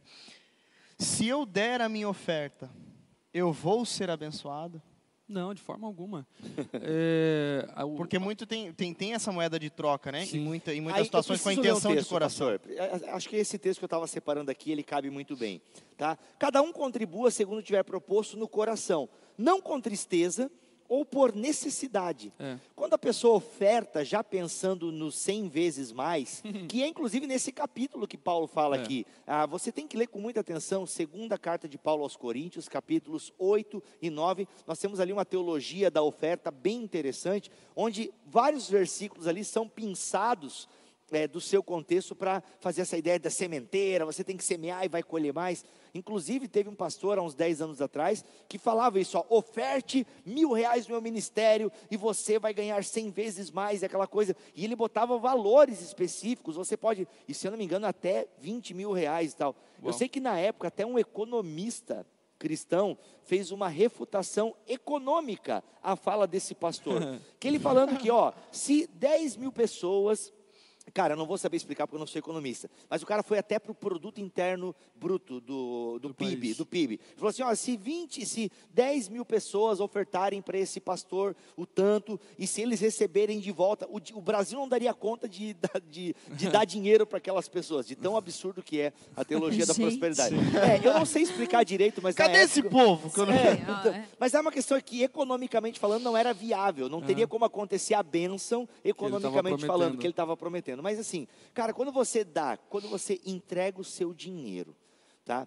E a sua motivação não é participar com alegria da graça e da obra que Deus está falando, porque participar da graça é um termo que Paulo usa, você até citou aqui. Se a sua motivação não é essa, eu estou ofertando para participar da obra de Deus, para ser participante da graça de Deus. E olha só que interessante, quando Paulo escreve o capítulo 8 e 9 da segunda carta aos Coríntios, o contexto aqui é a arrecadação de ofertas para os santos em Jerusalém. Ou seja, a igreja de Jerusalém estava passando extrema necessidade e Paulo começa a levantar uma oferta na Macedônia, na Caia, e ele fala assim, gente, vocês, o- termo grego aqui de alguma forma, ele dá a entender que é participar da comunhão com aqueles irmãos. Então, o objetivo da oferta é ter comunhão com os santos em Jerusalém. Moral da história: se a sua motivação não é ter comunhão com os irmãos, já está ofertando errado. É. Segundo o princípio desses dois capítulos aqui. Entendeu? Porque nós temos que cada um contribua segundo tiver proposto no seu coração, nem com tristeza ou necessidade. Se não me falha a memória, alguns textos até trazem avareza aqui no lugar de necessidade, porque Deus ama quem dá com alegria. Deus pode tornar abundante em vocês toda a graça, olha só que coisa linda, tá? A fim de que, tendo sempre em tudo ampla suficiência, vocês sejam abundantes em toda boa obra. É. É isso aí. É isso, gente. Então, enfim, né, nós não devemos entregar oferta para sermos abençoados, mas devemos entregar porque somos abençoados em Jesus. Ele tem cuidado e tem provido, e por esse motivo, inclusive, que nós não entre- entregamos aquilo que iremos receber, mas entregamos aquilo que já recebemos, Aham. da provisão que temos. Seria o dízimo então, porque uh, esse- essa coisa da oferta, ah, então, ah, com alegria eu só quero dar 10 reais. Se passar de 10 reais já não é Aí mais é com alegria. Então, mas aí que tá, esse, esse Seria o dízimo um regulador para isso? Sobre um padrão mínimo regulador, de Ele seria um- uma orientação. Eu acho que é um parâmetro é, interessante para que nós avaliemos o nosso nível de avareza. Até porque Jesus, quando ele vai lá no Sermão do Monte falar sobre a lei, ele fala sobre extrapolar a lei por causa da regeneração do coração. Então ele serve como um parâmetro para que a gente perceba a avareza do nosso coração. E inclusive essa coisa de dar como determinou em seu coração não é uma desculpa para a avareza. Não é uma desculpa para a avareza. Revela a avareza. Revela a Pode avareza. revelar a avareza. É, é uma, é uma desculpa para generosidade, porque temos um novo coração, e se temos esse novo coração, nós amamos as coisas de Deus e amamos a comunhão, como o Bibo bem disse anteriormente. Sabe o que, que é, cara? É senso de peregrinação. O Boa. problema da teologia da prosperidade é que ela traz o reino de Deus, ela quer trazer o reino de Deus para já, para aqui, para agora, e a, e a gente quer ficar bem aqui. O problema da teologia da prosperidade, do amor ao dinheiro, né, do problema de querer ser rico, é viver bem aqui e agora, é ser próspero, é estar por cima da carne seca. E não é para isso que fomos chamados. Entende? Não é para isso que fomos chamados. Se temos isso, glória a Deus. Mas o princípio é: se nós somos abençoados, é para abençoar. Se temos, é para ser generosos. Sabe? O princípio é esse, cara. Então, quando nós perdemos o senso de peregrinação, a gente quer viver bem aqui e agora. Agora, quando se tem o senso de peregrinação, que era a mentalidade dos regenerados na nas cartas do Novo Testamento, quando você lê as cartas de Paulo, a todo momento Paulo fala: Jesus está voltando, e, e nós veremos o Mestre, e o dia do Senhor está próximo. Ou seja, aquela ideia de que Jesus já está voltando. Volte quatro, é, volte três é, na mesa. Então, assim, cara, a gente precisa recuperar esse senso de peregrinação. Por quê? Quando eu tenho o senso de que eu sou um peregrino nessa terra, de que eu sou um cidadão dos céus, eu não tenho tantas preocupações, eu não armazeno tanto porque eu sei que a minha vida aqui, é, eu sei que a minha vida aqui é passageira. E isso faz toda a diferença. Completamente. É- E até deixa eu só aqui frisar uma coisa bem importante. É, esse texto que nós estamos é, abordando de Coríntios, ele é um momento em que Paulo está levantando ofertas específicas para um fim específico, como o Bibo bem disse. 1 Coríntios 16, 2, ele já fala sobre ofertas regulares dentro da igreja. E aí, então ele vai dizer o seguinte: no primeiro dia da semana, cada um de vós ponha de parte o que puder, conforme tiver prosperado, guardando-o para que não façam coletas quando eu chegar. Portanto, o que o Paulo dá a entender aqui de maneira evidente é que nós devemos entregar de maneira regular no primeiro dia da semana e devemos entregar de maneira proporcional aos nossos ganhos e conforme a nossa prosperidade. Portanto, a gente não deve ser levados pelo nosso emocionalismo. Quando a gente fala sobre cada um dê conforme determinou em seu coração, a gente não está falando sobre emocionalismo. Por que, que eu digo isso? É triste quando uma igreja sustenta os dízimos e ofertas com emocionalismo. Enfim, precisa um irmão falar e arrepiar para que as pessoas contribuam. Não, nós devemos entregar por razão, porque nós calculamos aquilo que temos ganhado e o quanto podemos participar da obra de Deus. E você há de convir comigo, se de fato a tua igreja é confiável, aí eu não sei, não posso, enfim, é, entrar nesse mérito, mas se de fato ela é confiável, quanto mais recurso ela tiver, melhor, porque mais coisas ela vai poder fazer. Portanto, você, como membro dessa igreja e parte dessa comunidade local, deve dar regularmente e proporcional à sua prosperidade. O pastor Lipão falou da questão de se criar um emocionalismo para né, que a galera contribua. A gente tem histórias né, de pregadores que ficaram uma hora né, em conferências É. para o momento do ofertório. Né? Por quê? Porque o combinado é que ele levaria metade do que fosse arrecadado. Então tem histórias assim extremamente tristes. E eu quero recomendar um filme antigo, antigo, mas é muito bom, chamado Fé Demais Não Cheira Bem. Do Steve Martin, cara, se vocês nunca assistiram, assisti, dão um jeito, né? Deve ter para alugar em alguma plataforma, se não, sei lá, né? Não quero falar nada aqui, um, né? Um, um torrent e tal. Mas, cara, assistam. Fé demais, não cheira bem do Steve Martin. Em inglês o nome é Leap of Faith, né? Que eu acho que é uma tradução possível é salto de fé. Cara, esse filme é genial porque ele acompanha um pregador itinerante. Ele é uma crítica violenta aos pregadores itinerantes ah, dos Estados Unidos que cobravam altas ofertas ou faziam shows espetaculares para arrecadar dinheiro eh, da- da- das pessoas. Cara, esse filme é genial e ele tem uma mensagem, mano, muito atual, infelizmente.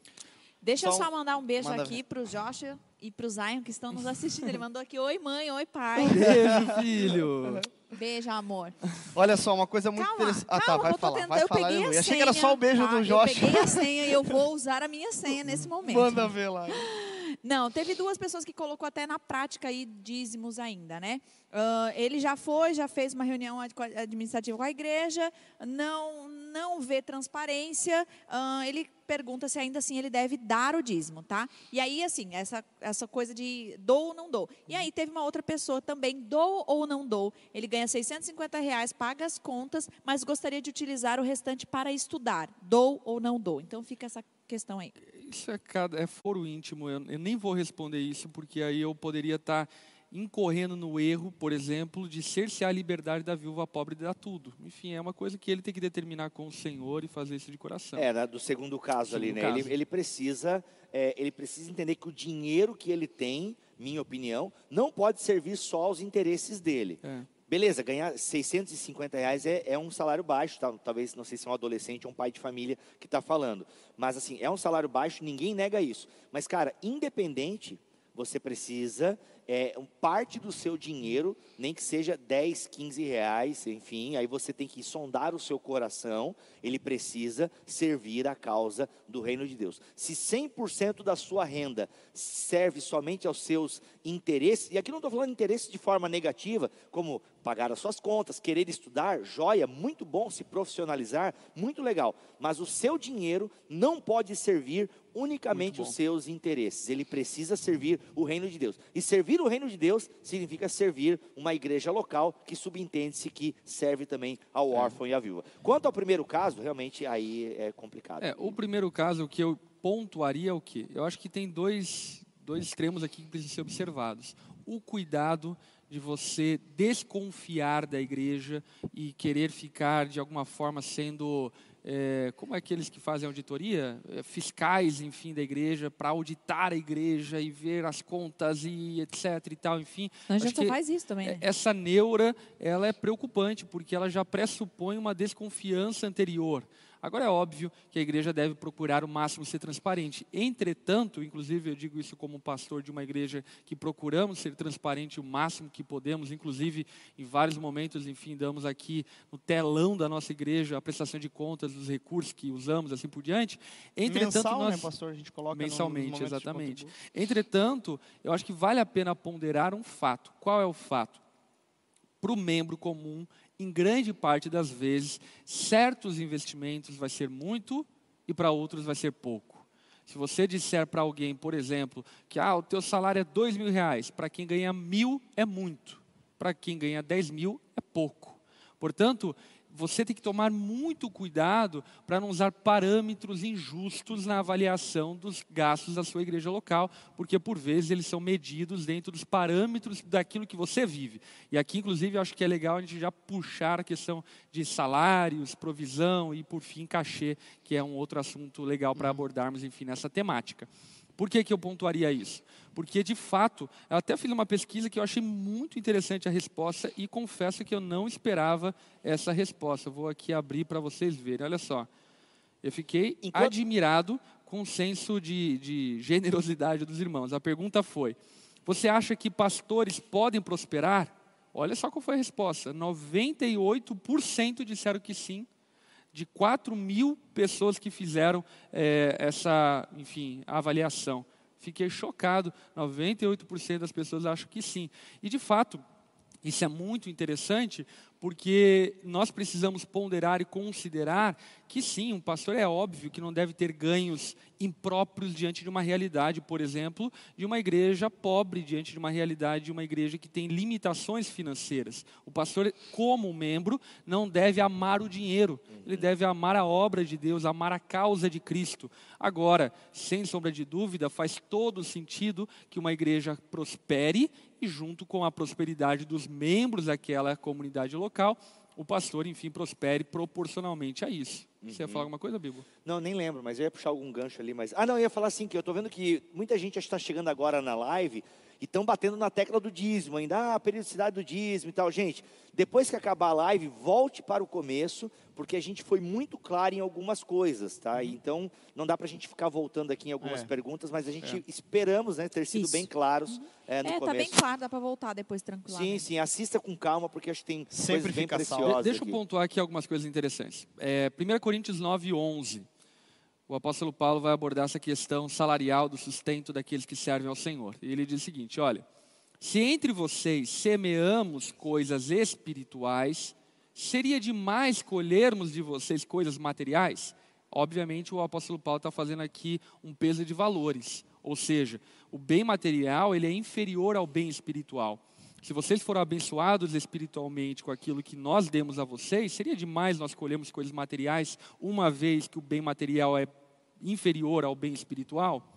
Se outros têm direito de ser sustentado por vocês, não temos nós ainda mais? Eu amo essa, enfim, indagação do apóstolo Paulo, porque ele está dizendo basicamente o quê? Olha, se o padeiro é sustentado por causa do bem material que ele dá a você, que é o pão, se o mercado é sustentado por causa do bem material que ele dá a você, que são as, as compras que você faz, por que aqueles que suprem vocês espiritualmente não pode ser sustentado por vocês? Vocês estão, enfim, aonde com a cabeça de vocês. Mas nós nunca usamos esse direito. Então o apóstolo Paulo está falando sobre a postura dele, que tinha esse direito, mas se absteve desse direito por amor ao reino de Deus, que é, obviamente, a postura de um bom pastor. Mas olha só, em, em relação a esse direito, é, se eu estou entendendo bem o contexto, acho que da igreja de Corinto, Paulo não aceitava a Sim. oferta, mas da igreja de Filipenses ele aceitava. Sim. Uhum. né? Então, assim, é, ele fazia, ele, ele fazia tendas, ele tinha o seu sustento de Paralelo. alguma forma, paralelo. Mas em muitos momentos onde não podia fazer É. tenda, como por exemplo, preso, ele vivia das ofertas E dos irmãos. enfaticamente ele fala exatamente isso. Isso é um direito. Uhum. Ou seja, eu não estou, enfim, pedindo algum favor para vocês. Não, é um direito. Eu estou servindo a vocês e é o direito racional que, por causa desse serviço, seja mantido e sustentado por vocês. Ele vai continuar. Ao contrário, suportamos tudo para não pôr obstáculo algum ao Evangelho de Cristo. Vocês não sabem que aqueles que trabalham no templo alimentam-se das coisas do templo? E os que servem diante do altar participam do que é oferecido no altar. Portanto, ele está fazendo aqui um comparativo, como nós falamos anteriormente, inclusive para falar acerca do dízimo, acerca da provisão e do sustento que havia no templo. Ele está dizendo exatamente sobre essa proporcionalidade. Aqueles que trabalhavam no templo eram sustentados por aquilo que havia no templo. Portanto, se houvessem é, fartura no templo, se tivesse, enfim, bons, boas ofertas no templo, aqueles que trabalhavam no templo usufruiriam daquilo que era ofertado no templo proporcionalmente àquilo que também era entregue no templo. Então ele vai dizer: da mesma forma, o Senhor ordenou aqueles que pregam o evangelho que vivam do Evangelho. Então, o apóstolo Paulo, de maneira muito clara, está dizendo que ele é uma exceção da regra em Corinto, ao abrir mão do seu direito de sustento local, por conta de que ele entendia que aquilo poderia prejudicar o avanço do Evangelho, talvez, enfim, uma igreja muito inicial, que tinha. E Paulo tinha dificuldades com a igreja de Corinto, ela é uma igreja que não reconhecia o apostolado dele, tanto que é uma preocupação que ele não tem com os filipenses, já com a igreja de Corinto, ele passa boa parte do, do, da segunda carta tentando mostrar que ele é um apóstolo de é. Jesus Cristo. Né? Então ele não quis ser pesado para aqueles irmãos, mas ele não se entendeu pesado para a igreja de Filipenses, e talvez é, a igreja de Filipenses é a única que a gente tem registrada que ele aceitava ofertas, mas ele poderia receber de outras e não está registrado. Exatamente. É, isso aí levanta outro ponto também, Lipão, que eu acho até que está na nossa pauta, que é a questão do cobrar para pregar Exatamente. cachês e tal. Esse é um tema delicado, boa, né? Boa. Porque só, só, vamos fechar essa coisa do salário? Vamos. E aí a gente vai para o cachê. É, fechando essa coisa do salário, obviamente, e até eu diria, inclusive, entrando um pouquinho nessa coisa do cachê, né?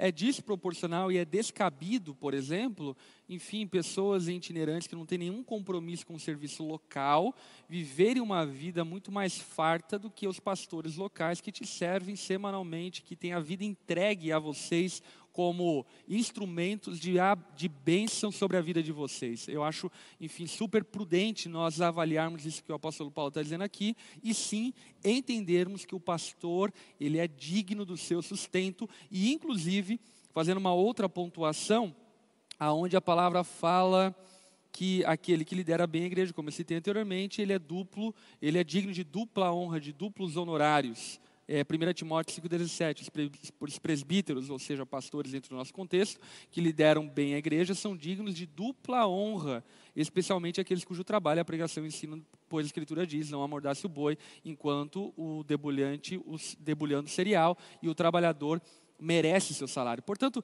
enfim, acho que é uma coisa elementar, básica. O pastor, sim, deve ser sustentado por sua comunidade local, e é óbvio, isso dentro da realidade da sua igreja local. Eu digo isso até por olhar para a nossa história como igreja local em relação à onda dura.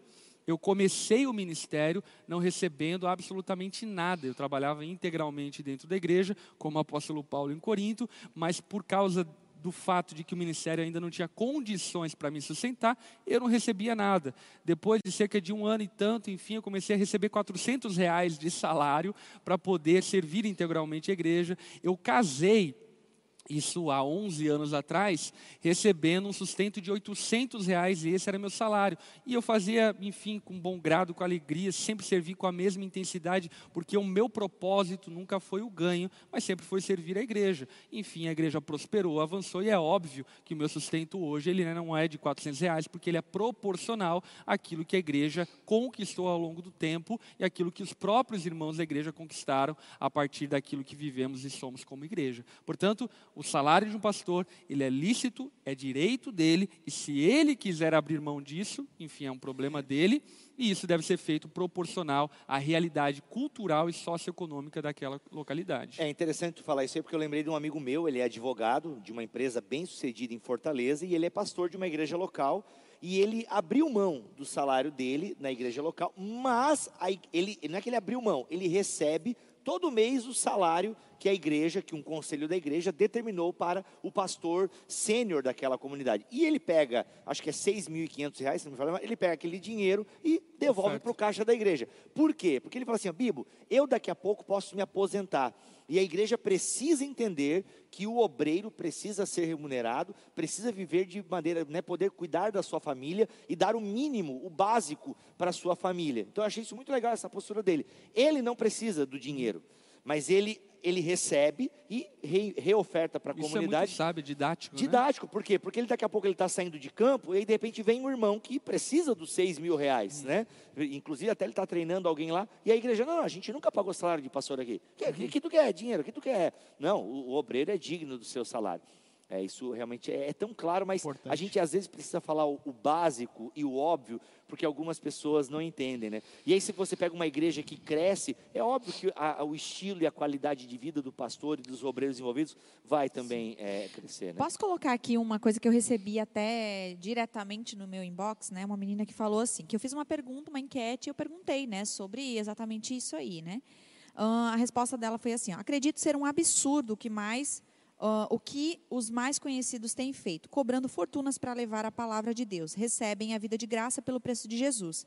O que de graça recebeste, de graça deve ser dado. Isso é a graça dele. Aos que entendem que há um propósito trabalhando de forma integral na obra, deveriam ter a convicção e confiar no que Deus quer dar a eles. É, isso é muito curioso, porque, inclusive, o texto que ela usou é um texto equivocado para se falar sobre esse assunto, porque quando fala ali sobre de graça receber, de graça dar-se-vos-á, está falando sobre a salvação, sobre o evangelho, portanto, está combatendo posterior indulgência praticada pela Igreja Católica Apostólica Romana, enfim, séculos passados. Portanto, é equivocado usar esse texto para dizer que um músico, ou seja lá quem for, enfim, não possa cobrar.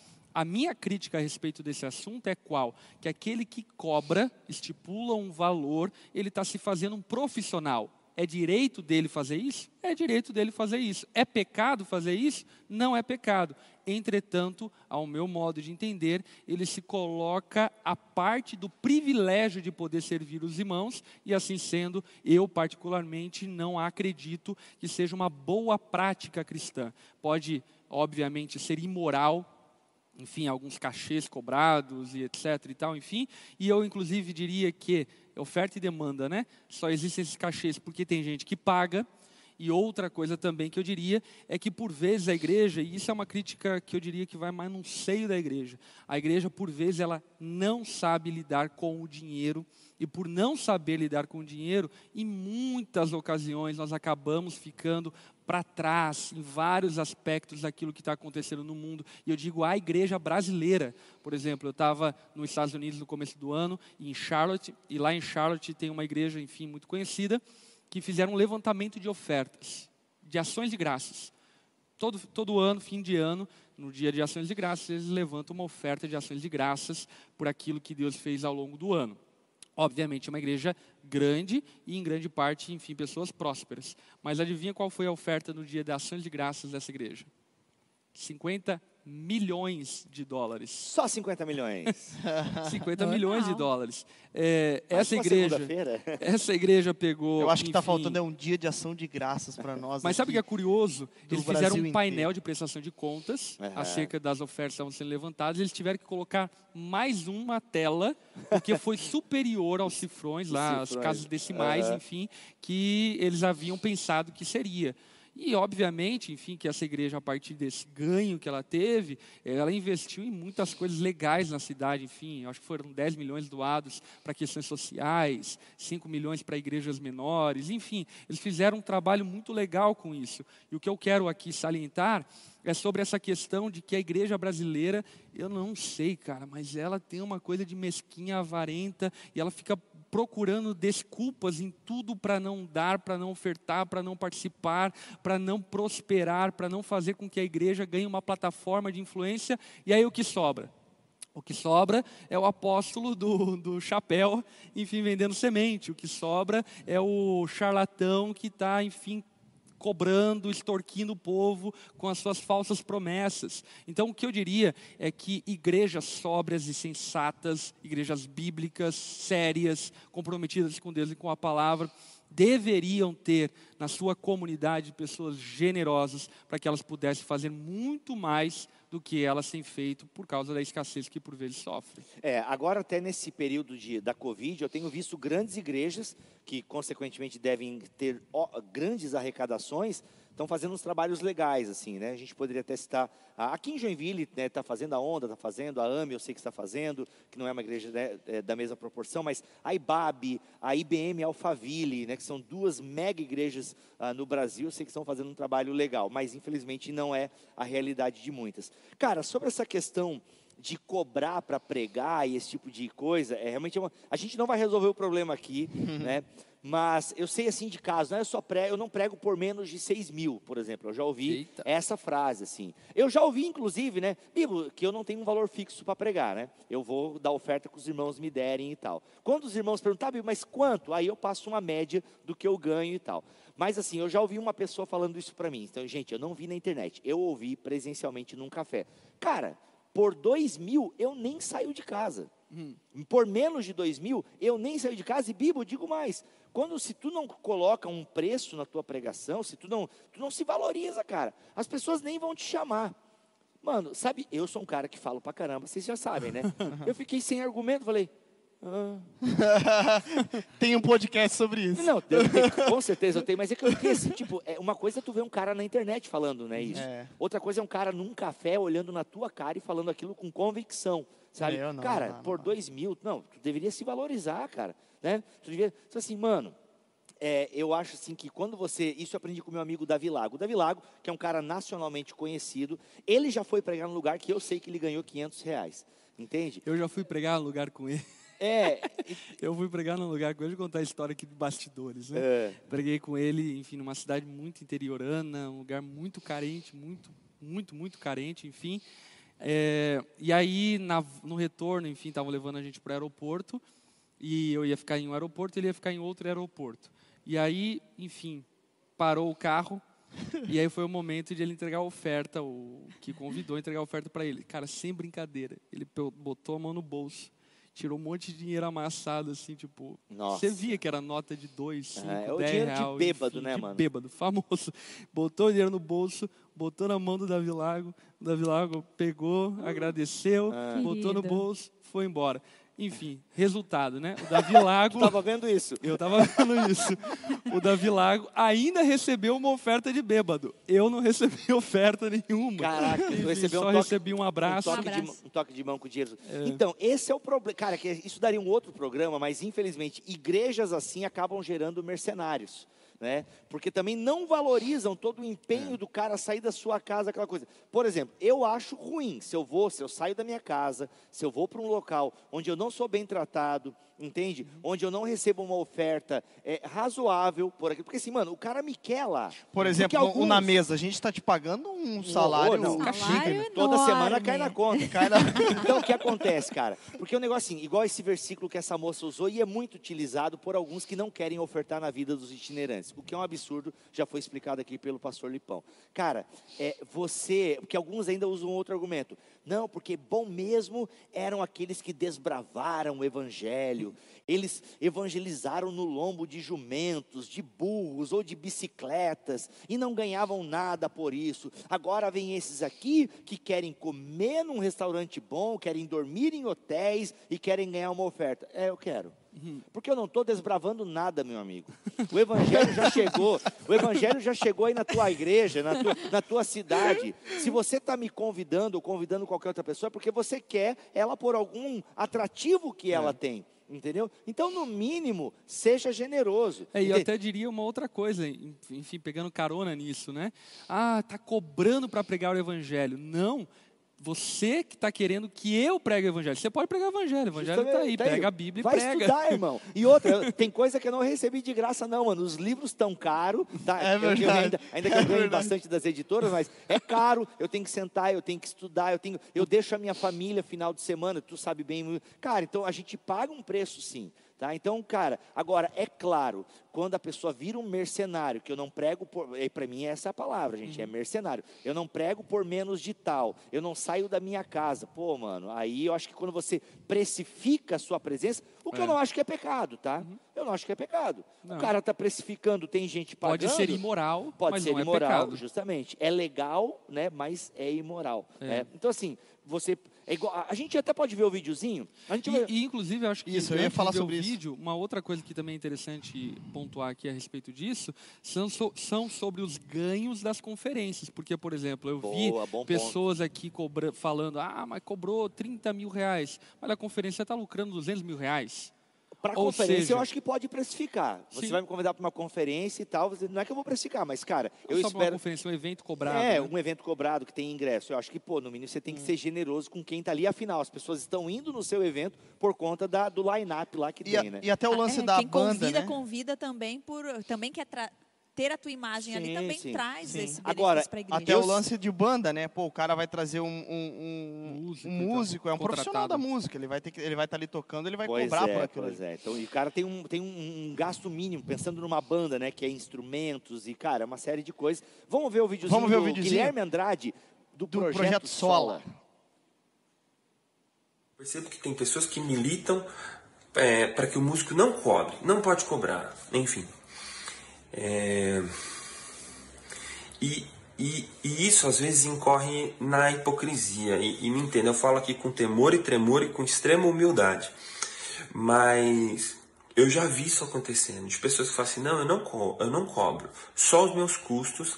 Mas aí quando vai se relacionar com a igreja que está chamando, a pessoa coloca uma certa pressão na igreja. Fala assim, olha, eu não cobro, mas é, eu, vou deixar, eu vou deixar que vocês me dêem uma oferta. Mas olha, é, essa oferta vai me dizer a respeito da generosidade de vocês. Então vou deixar que Deus toque no coração de vocês e que de forma generosa vocês contribuam até mesmo porque eu dependo desse desse dinheiro para poder continuar produzindo, enfim. E aí coloca uma espécie de pressão na igreja. E, e, e isso é hipocrisia. E se ele receber menos, ele lá dentro do coração dele ele vai pensar, ah, não fui valorizado o quanto deveria. Então é uma espécie de hipocrisia. Por isso que eu acredito que o valor tem que ser combinado previamente. O valor não precisa ser fixo. Eu não estou dizendo que a gente tem que cobrar valores exorbitantes. Pelo contrário, a gente do solo a gente cobra um valor que é extremamente acessível. E ainda assim, quando as igrejas dizem assim, ah, olha, não, está dentro da nossa realidade, poderia ser tanto, a gente já tocou, por exemplo, por 30% do valor que a gente pediu. Porque a gente não faz disso um fator é, é, que vai restringir a nossa apresentação, ou que vai é, tirar a, a oportunidade de outras igrejas serem abençoadas com o nosso trabalho. Agora, tem que ser combinado antes. Eu acredito que tem que ser combinado antes, porque isso vai é, disciplinar o nosso coração contra esse tipo de, de sentimento. Guilherme Andrade. Esse cara é muito bom, né? Ele e o Yanomami, Guilherme Andrade e Guilherme Yamarino, que eu chamo de Yanomami carinhosamente.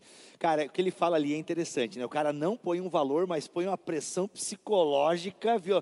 Vamos ver o quanto É vocês melhor são... então bota o valor, então, né? É, então, pois é, mano. Então, é igual um amigo meu uma vez me falou assim: não, eu acho um absurdo cobrar para pregar. Aí, beleza, ele não cobrava nada, ele ia, né, tipo assim, ele não falou, não, dá o que vocês quiserem, não, não tô aqui pelo dinheiro e tal. Aí, quando chegava na segunda-feira, e aí, mano, como é que foi lá no evento e tal?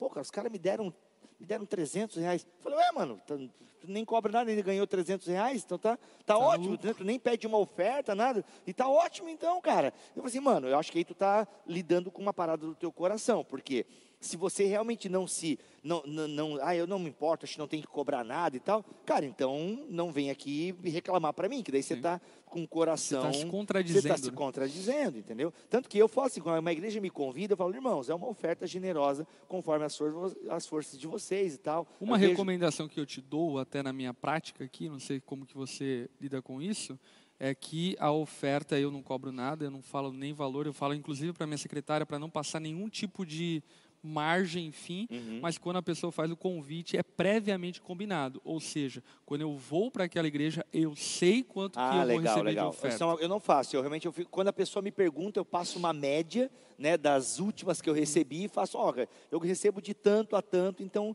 ah, tá, não, isso aí eu posso. Entende? Então, assim, eu. Mas eu, é legal, eu vou começar a fazer isso. Não, quanto vocês poderiam dar de oferta? É legal, vou começar a fazer essa, quem sabe. Não, porque assim, cara, às vezes é, tem pessoas que não têm proporção, assim. Eu já fui em evento que eu preguei duas vezes no mesmo evento e eles tinham dinheiro, porque, cara, tinha uma decoração lá, Lara, que você ia pirar na decoração. E Umas decoração. azaleia lá, Não, caríssima. Não, cara, assim, tinha dinheiro. costela Pô, mano, de me deram uma oferta dois dias, entendeu? Que eu falei, ca- ali eu falei, mano, eu não reclamei, obviamente, mas no meu coração eu falei, caraca, né? Poxa, onde está a prioridade dos caras? E foi bom ainda, aquele bem assim, não, Deus me usou tudo ainda, né? mas assim, então às vezes as pessoas não têm uma proporcionalidade, né? E tem, cara, tem que ter uma proporcionalidade, tem que, sabe, E se valorizar. você olhar, por exemplo, né, a gente aqui não, não, não trabalha com banda, com toda uma questão de produção musical, né? Mas eu sei que isso é muito, muito caro. Cara, né? E agora imagina essas bandas, enfim, ah, ah, que, que estipulam um valor, é, muitos deles que a gente conhece está baseado no mínimo para custear o que eles produziram. Aham. Então, É, e eu acho que entra até a questão da mesquinharia do mundo cristão, que por vezes, enfim, tem parâmetros equivocados. Por exemplo, Boa. quanto é o cachê de uma dupla de sertanejo universitário? 500 mil de uma dupla desconhecida. Esses dias eu tive acesso ao cachê. 500 mil reais. Ah, pastor, você está dizendo que deva cobrar isso às bandas cristãs? Não, é claro que não estou dizendo isso. Mas o que eu estou dizendo é o quê? Que muitos cristãos iam nesses shows, pagavam bilhetes caríssimos para participar desse show, com alegria, e nunca se preocuparam com o cachê desses caras.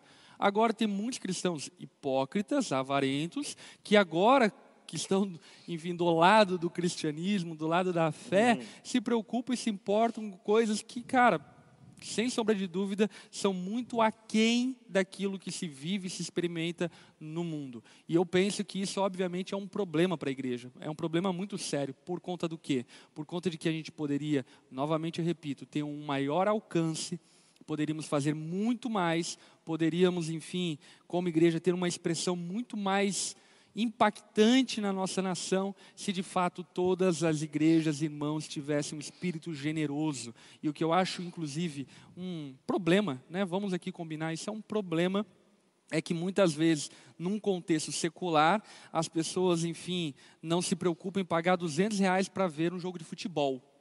Mas no contexto cristão, elas estão discutindo se o cachê pode, não pode, se dá o dízimo, não dá. Era nós que deveríamos ser generosos. E muito porque- Era nós que deveríamos que, que ser. eu ganho em troca também, né? Muitos não têm problema, porque eu estou vendo um jogo de futebol, aí quando chega, por exemplo, num contexto de pregação, tá, fala, ah, é, eu não estou recebendo em troca, né? Não leve em consideração até. Falando assim, não estou falando sobre ser. é, é, enfim, eh, pecado ou não, dar ou Uhum. não, né? Mas às vezes não tem essa consciência mesmo ah, física do que aquilo gera na minha vida, né? O que a Lara está falando, tem- eu já vi gente reclamando de uma conferência reformada que estava cobrando 70 reais para a conferência, que é um valor, 70 reais, não é um valor exorbitante, né? E, cara, e tinha nomes de peso dentro da teologia reformada na conferência. E a galera, meio um absurdo, esses reformados que criticam a teologia da prosperidade cobrarem por evento.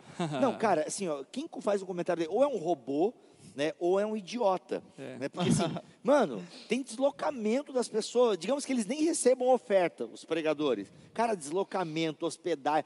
É quem faz esse comentário nunca organizou nenhuma festa de aniversário, cara. Entendeu? Não organizou nada na vida para fazer um comentário desse, assim. E isso também é, né, os reformados aí que lidem com isso também, eles que lutem. Mas, cara, eu já vi gente reclamando disso, assim. Sim. Ah, eu acho absurdo cobrar por uma conferência cristã. Mano, ah, mano, pelo amor de Deus, né? Vai, ah, vai ler a Bíblia. E aí, você de casa acha- acha justo cobrar ingresso para conferência? Manda aí no chat. Não, mas se você acha injusto, whatever, você tá errado. Só desculpa, mas, cara, não tem absurdo, é um absurdo você. é, essa galera é muito folgada, mano. Cobra pra ir. no- Não, essa- Ele, vocês viram que ele tá revoltado. não, eu né? fico, cara, porque é como o Lipão Não, ele falou. colocou a camiseta, a camiseta do Lutero, meu Eu irmão. tô, não quero, tem. vou pregar nas portas. mano. É que assim, ó, é que essa galera paga, essa galera paga 70 pila pra ir ver um filme no cinema. Eu sou um cinéfilo aqui, eu sei que cinema só ano que vem, né, mas enfim, eu sou ciné... É o cinema só ano que vem esse ano. Cinéfilo. Que ama o cinema. Cinéfilo. Cinéfilo, né? De cine, cinema, filo de amor. Ah, Cinéfilo. ok. Então o que acontece? né? Então que É cultura, né? Aqui tem de tudo, cara. Então, assim, pô, galera, né? Pô, paga 70 pila pra ir ver um filme que dura duas horas. Aí o cara não quer pagar um valor para uma conferência que vai passar o dia inteiro ouvindo grandes homens de Deus, ouvindo bandas e mulheres de Deus e tal. Pô, mano, isso é- não faz sentido, entendeu? Não faz sentido. Então, é, tem. Agora, é claro, eu sei que tem gente que extrapola, eu sei que tem gente que abusa. Mas, cara, os abusadores não podem ser o parâmetro. O bom senso tem que ser. É. Beleza. Perfeito, perfeito. Quero Bibo, indicar acho um livro. Vai, Podemos indicar pode um livro? indicar. É Nem Riqueza, Nem Pobreza, de Craig Blomberg, da editora Esperança. Não terminei de ler ele todo para esse programa, mas boa parte do que falei está lá. Nem Riqueza, Nem Pobreza, pobreza de Craig Blomberg, editora Esperança. Uma das melhores teologias do dinheiro que eu já vi, que eu já tive acesso, pelo menos. E claro, Super Crentes, de Paulo Romero, é uma crítica excelente e ainda atual, infelizmente, à teologia da prosperidade. Super Crentes. tá? Perfeito, perfeito. Eu acho que deu pra gente discorrer bastante Meu sobre Deus. tudo. Podia ter- Sobre ficar ainda muito acho Vai que- ficar salva deixa a eu só deixar uma coisa para não deixar nenhuma ponta solta aqui até a respeito do que o Bibo falou. Eu acho que inclusive aqui é importante fazer só uma diferenciação entre culto e evento. Boa. Culto é sustentado pelos dízimos, ofertas regulares entregues na igreja. Uhum. Evento é uma coisa extra daquilo que a igreja faz. Portanto, é óbvio que é um equívoco a igreja cobrar o culto, enfim, se existe alguém que faça essa loucura, porque essa pessoa está infringindo no princípio da generosidade, da fidelidade daquela comunidade local. Agora, um evento é uma programação extra da igreja, onde as pessoas estão tendo acesso a coisas que, se não for cobrado, nunca vão ter acesso. Enfim, só para fechar Perfeito. isso. Para finalizar, Rodrigo Bibo e Pastor Lipão, querem deixar mais algum conselho para a gente finalizar esse tempo? Não ame o dinheiro. Ame a Perfeito. Jesus e sirva Ele. E ame os seus irmãos, né? Sirva os seus irmãos com o seu dinheiro, né? Perfeito. Porque esse negócio de servir a Deus é servindo aos irmãos, né? Sejam generosos. Larissa Estrada, alguma coisa para a galera de Não, casa? é isso aí. Acho que ficou mais que claro pra gente. É isso aí. e eu quero só fazer os uma recados. observação técnica. Eu acho que o microfone de mão tem que ficar com a Lari, porque ela põe perto da boca. É. Viu, gente? Sou profissional. Uma crítica aí, né? Galera, só bem importante, vamos fechar aqui nessa. Bem importante. Nesse final de semana, nós vamos ter o culto drive-in novamente aqui na Onda Dura. Vai ser às 17 horas aqui na Onda Dura em Joinville. Então, se você é de Joinville, vem aqui na Onda Dura, vai ter a ceia. Ah, antes que comece a reclamar, falar, mas assim a ceia? A ceia, cada membro da igreja vai trazer de sua casa. Então, você fecha o seu carro com seus familiares, traga o pão, o suco de uva e venha cear aqui no pátio da Onda Dura. Vai ser incrível, vai ter um telão maior que o mundo ali para a gente assistir o culto às 17 horas. No domingo passado, teve, foi tema de matéria na TV, na rádio, foi incrível demais o nosso culto. Deus fez grandes coisas, nós podemos cultuar de dentro do nosso carro. Fora a emoção de ver um monte de carro ali com a esperança de virarem Transformers e irem na frente se prostrar. Nessa, Meu né? O Glória a Deus é com buzina? O Como Glória a Deus é é? com É, com buzina. E buzina. alerta. Ah, Bibo está convidado, inclusive, para vir aqui, tem segurança até para os pequenos lá. Olha aí. É, um outro detalhe é que não vamos parar com o nosso culto online. Então nós teremos também no domingo um culto, o culto continua normal online aqui no canal da Onda Dura. Então você não pode perder e também toda a programação durante a semana. GP na segunda-feira, na mesa sábado e o culto às 17 Aliás, e Deixa eu 19h30, reforçar uma coisa. culto. O culto drive-in às 17 horas também vai ser transmitido Boa. online. Então, vai ser transmitido tanto o culto das 19h30 quanto também o culto drive-in às 17 horas. Você de casa vai poder acompanhar aí esse movimento de carros aqui na Onda Dura. Vai ser super seguro, vai ser super legal. E eu acredito que existe muito poder. É, é óbvio, a gente está agindo com responsabilidade nesse período aí de Covid e assim por diante, mas existe muito poder só pelo fato de nós estarmos juntos aqui no mesmo terreno, não por causa que o terreno é sagrado, mas pelo que isso significa para nós como comunidade, que estamos juntos, estamos servindo a Deus, amando a Deus. Então você que é de Joinville, venha para cá às 17 horas, enfim, com máscara, álcool gel, traga a tua santa ceia de casa, a gente não vai distribuir justamente para não haver nenhum perigo de contaminação, traga a tua ceia de casa e a gente vai ter um momento de ceia com a igreja local aqui em Joinville, às 17 horas, nesse domingo, no culto drive-in. Perfeito, então. Semana que vem vamos falar sobre um assunto também muito interessante. Já temos o assunto. Já temos não o é? assunto, Ei, verdade. Deixa Eita, eu dar um spoiler do assunto. Vamos lá. Spoiler do assunto é: Deus está no controle? E aí? E aí, gente? Eita, nós. Esse vai ser o assunto da semana que vem. E deixa eu aqui destacar um comentário do Jesus Maneiro. Ele sempre acompanhando aqui as nossas lives, é muito legal o perfil Jesus é dele. maneiro. Ele falou o seguinte: crente que é crente compra ingresso e ainda compra upgrade. Eita, é. Camarote, camarote. Pessoal, muito obrigado pela audiência, obrigado pelo carinho. Semana que vem estamos de novo aqui e, e destacando. O tema da semana que vem é Deus não perdeu o controle, respondendo algumas heresias, enfim, algumas bárbaras aí da internet. Tamo junto, Deus abençoe e até Deus semana abençoe. que vem. Deus abençoe. Beijo.